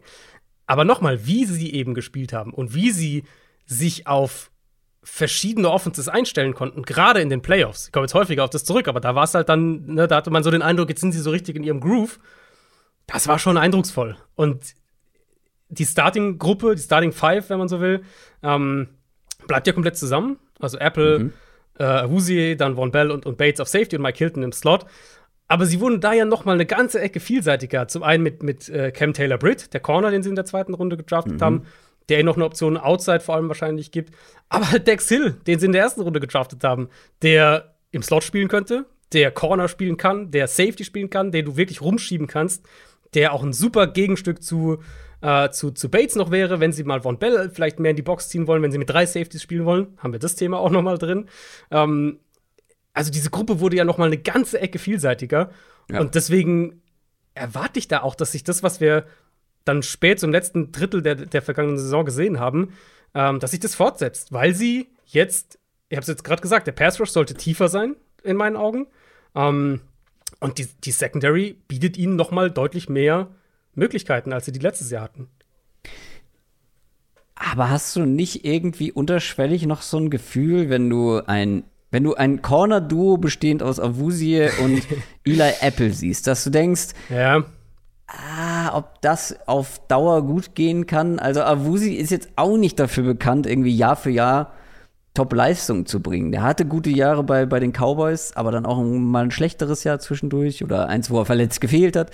Und Eli Apple ist ja auch so ein Auf und Ab. So, ein, so, ein, so, ein, so eine Gratwanderung zwischen Erwartung und Resultat. Ja, voll. Also, das, genau das, was ich eben gemeint habe. Auf dem Papier bin ich voll bei dir. Aber sie haben halt letztes Jahr gezeigt, dass sie sich so auf, auf Gegner einstellen können. Ähm, mhm. Und zwar, das, das, ist ja zum Beispiel ein krasser Gegensatz zu dem, was wir letztes Jahr von den Ravens gesehen haben, wo wir vorhin gesagt haben, okay, warum wollten die Ravens vielleicht in eine andere Richtung gehen? Dass sie halt nicht so richtig einen, einen, einen funktionierenden Plan B hatten, als ihnen die Cornerbacks weggefallen sind. Bei den Bengals, finde ich, hatte man dann, je länger die Saison ging, desto mehr hatte man den Eindruck, die haben einen konkreten Plan, wie sie ihre Secondary und oder ihre Defense generell schützen, je nachdem, auf welche Offense, auf welche Art Offense sie treffen. Gibt es ein realistisches Szenario, dass in dieser Division Platz 1 und 2 des vergangenen Jahres, Platz 3 und 4 des nächsten Jahres werden? Platz 1 und 2, nein. Ich glaube, die Bengals sind zu gut, um Dritter zu werden in der Division. Das würde bedeuten, dass du sagst, selbst die Browns mit einem Deshaun Watson werden nicht mhm. mal Zweiter in der Division. Das ist schon alles Weil ich halt denke, dass Watson nicht das ganze Jahr spielt, ja. Okay. Also, aber da kommen wir wieder zum, zum Anfangspunkt zurück. Ähm, jetzt auch mit den Bengals abschließend. Das ist einfach alles sau eng. Und total. So ein paar Schwächen, so ein paar schwächere Spiele können dir dann halt die Playoffnahme oder könnte ich dann halt die Playoffnahme ja. kosten, könnte ich den Division-Sieg kosten. Mhm. Für mich sind die Bengals nicht der Favorit auf den Division-Sieg und ich glaube, das wird eine, eine harte Saison und ich erinnere mich da noch. Favorit auf den Division-Sieg? Die Ravens. Ja, ich habe also ich habe Ravens und Bengals 1 und 2 in welcher Reihenfolge weiß ich noch nicht, aber ich habe die ich habe die Browns auf 3 und die Steelers auf 4, ja. Also ich kann es halt nicht wirklich sachlich begründen bei den Bengals, aber ich glaube, dass man nicht in so ein After Super Bowl Loch ähm, ist ja auch ein äh, geläufiger Begriff, also nicht der, sondern ein anderer, der mir gerade nicht einfällt. Hangover. Ähm, bitte? Hangover. Ja, Super Bowl Hangover, klar. Äh, und wir erinnern uns da zum Beispiel an die Eagles, nachdem die den Super Bowl geholt haben. Gut, die Bengals haben ihn jetzt nicht geholt, aber es war ja schon ähm, ja, dann schon eine beeindruckende Saison und ich glaube, dass die so ihre Problemchen haben werden in der Regular Season.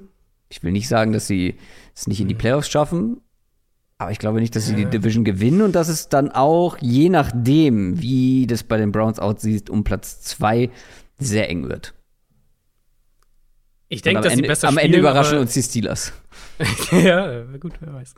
Wäre nicht das erste Mal. Ähm, ich denke, dass sie besser spielen, aber ähnlich viele Spiele gewinnen. Das ist so ein bisschen das Ding. Ich denke, dass die, dass die Bengals mhm. 10 oder 11 Spiele gewinnen, obwohl sie besser spielen. Und das knüpft ja an das an, was ich am, am Anfang gesagt habe bei Cincinnati. Ähm, ja. Man muss halt aufpassen mit dem, was sie letztes Jahr dann, was, was letztes Jahr am Ende dasteht, Super Bowl-Teilnehmer, wenn man dann halt versucht, da auf, auf die nächste Saison zu, zu prognostizieren. Ich kann es vielleicht doch ein bisschen sachlich einschätzen, woher das Gefühl kommt, weil ich glaube, dass viele Spieler individuell so eine leichte Regression haben könnten. Ähm, ich mhm. habe es gerade schon bei der Secondary gesagt, dass halt die Secondary, dass jeder für sich vielleicht so einen kleinen Schritt ähm, ja, ja. zurück macht. Dass ein Jama Chase vielleicht nicht ganz diese Quote bei den tiefen Bällen hat oder bei den Contested Catches hat. Dass ein Joe Burrow vielleicht nicht ganz diese Quote hat bei tiefen Bällen. Mhm. Ähm, was haben wir noch? Ja, das sind so die, das sind ja auch so die, die, die wichtigsten Spieler, dass ein Jesse Bates vielleicht nicht ganz so eine beeindruckende Saison spielt ähm, und dann in Summe einfach insgesamt eine leichte Regression eintritt, auch wenn das, das Konstrukt vielleicht in sich etwas besser funktioniert, dank der besseren Offensive Line. Aber dass es dann in Summe so eine leichte, mhm. einen leichten Rückschritt geben wird. Das kann ich mir auch, das kann ich mir auch vorstellen. Ich mag, also ich bin auch sehr angetan von vielem, was die Ravens machen, aber ich kann halt, also in dem gleichen Argument kann ich halt nicht die Ravens dann an eins setzen, wenn wir sagen, Rashad Bateman ist der Nummer 1 Receiver und mhm. man gucken danach und mal gucken, ob Bateman als Nummer 1 Receiver funktioniert. Ja, also das, das finde ich halt auch zu, ja. zu, ne, zu große Fragezeichen. Das, ja. Ah, das, das, wie, wie gesagt, ich komme immer wieder dahin zurück, dass das einfach eine unglaublich umkämpfte Division wird, dass da fast jeder die Division gewinnen kann. Und dann gerade um Platz 1 wird es echt eng, die Ravens, die Bengals. Die Browns, je nachdem, was da passiert, und die Steelers, wie gesagt, immer für eine Überraschung gut, wenn auch jetzt in unserem Szenario eher, eher Favorit auf Platz 4 als auf Platz 1. Ich glaube, so ja, kann man das ja, festhalten. Ja, ich finde schon in dem Rahmen, wenn wir sagen, wahrscheinlich wird in der Division wieder der erste, den ersten und den letzten vier Spiele maximal trennen. Eher drei, vielleicht sogar nur. Ähm, aber ich sehe Pittsburgh schon vergleichsweise klar auf dem letzten Platz viel härter als es gemeint ist, aber ich sehe sie schon, also das wäre der Tipp, wo ich mir am sichersten wäre, wenn ich jetzt sage, du mhm. musst irgendeins dieser vier Teams irgendeinem Platz zuordnen, äh, wäre es für mich wahrscheinlich Pittsburgh an vier. Ja, da glaube ich, würde ich mitgehen. Und damit haben wir sie hinter uns, unsere erste Division Preview. An der Stelle sei nochmal gesagt, dass es kann natürlich bei jedem Team passieren, dass da, wie bei den Ravens letztes Jahr, da haben wir auch nicht erwartet, dass die ähm, letzter werden in dieser Division, aber da haben wir noch nicht, hat man noch nicht gewusst, dass irgendwie die halbe Mannschaft mal zwischenzeitlich verletzt ist und viele Tragende sollen schon vor der Saison sich verletzen und gar nicht spielen. Sowas kann natürlich immer passieren, aber das können wir natürlich nicht mit in unsere Überlegungen mit einbeziehen. Klar. Und die Folgen ähm, jetzt, also das finde ich auch nochmal wichtig zu sagen, auch eben mit der mit der Watson-Thematik. Deswegen hatten wir, war das jetzt für mich nicht so ein Hinderungsgrund zu sagen, wir machen jetzt trotzdem die Division als erstes, die ihr abgestimmt habt, äh, habt, auch wenn bei Watson noch Unklarheit ist. Ähm, es geht ja wirklich darum, einen generellen Überblick zu verschaffen. Und weil für wirklich konkrete Predictions, so wie viele Spiele gewinnen die Browns und der Rest der Division, gibt es ja natürlich auch noch eine Folge, das so. ist ja ähm, kurz vor Saisonstart dann. Also da da wird's, was die konkreten Predictions angeht, da werden wir noch mal eine einzelne Folge haben. Genau, genau. Die Division-Folgen sollen ja wirklich den, den, den generellen Überblick euch geben. Die letzten Jahre haben wir das, glaube ich, auch gar nicht so intensiv ähm, besprochen, mit wie viel mhm. Siege und welche Platzierung, weil wir eben diese Prediction-Folge haben. Aber jetzt kann man natürlich schon mal so ein bisschen ja, ja, sein, genau. seine Gefühle äußern zu den, zu den einzelnen Teams. Feedback zu dieser Folge überall gerne da, wo es gibt. Wenn es positiv ist, gerne auch bei den iTunes Reviews. Die helfen uns immer sehr in Sachen Algorithmus. Schaut da gerne mal rein für alle die, die uns über Apple hören. Da kann man eine kleine Sache zu schreiben und seid euch sicher, wir lesen da jede Bewertung, die da reinkommt. Ähm, bei Spotify auch gerne eine, eine, eine Sternebewertung abgeben. Auch das hilft uns sehr, vor allem wenn es fünf Sterne sind. Ansonsten braucht ihr euch da nicht so sehr drum kümmern. Dann, wenn ihr in der Fantasy Football Bundesliga mitspielen wollt, kommt gerne zu Patreon, unterstützt uns und dann könnt ihr mit dabei sein. Anwendezeitraum geht am 1.8. los. Wir machen natürlich auch wieder eine Hörerliga. Ich glaube, das habe ich vorhin gar nicht gesagt, aber das ist eigentlich selbst erklärend. Die ist dann für alle zugänglich. Ähm, wird dann ausgelost, wer mit dabei ist. Und ich glaube, ansonsten bleibt mir nur noch zu sagen, folgt uns gerne bei Twitter. Folgt uns gerne bei Instagram und abonniert uns überall, wo es geht. Hast du noch was auf dem Herzen, Adrian? Äh, ich glaube eigentlich nicht. Vielleicht nur ergänzend zu deinem. Ich, ich, ich, ich glaube, ist dir eigentlich, ist dir eigentlich ja, mal weiß, aufgefallen, weiß, dass du jedes Mal. Ich glaube nicht. Außer vielleicht. Und dann kommt erstmal kommt erstmal eine relativ lange Sache. Also fünf Minuten Talk. Ich möchte jetzt bitte noch über den dritten teilen. Nein.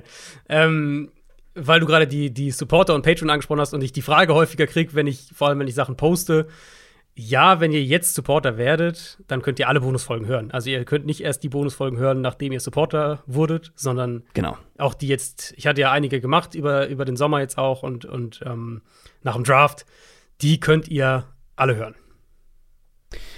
Das ist absolut richtig und das war's für die heutige Folge. Ab jetzt jede Woche wieder Downset Talk und die nächsten sieben Wochen Division Previews. Das soll es an dieser Stelle gewesen sein. Wir hören uns nächste Woche. Macht's gut. Ciao. Ciao, ciao.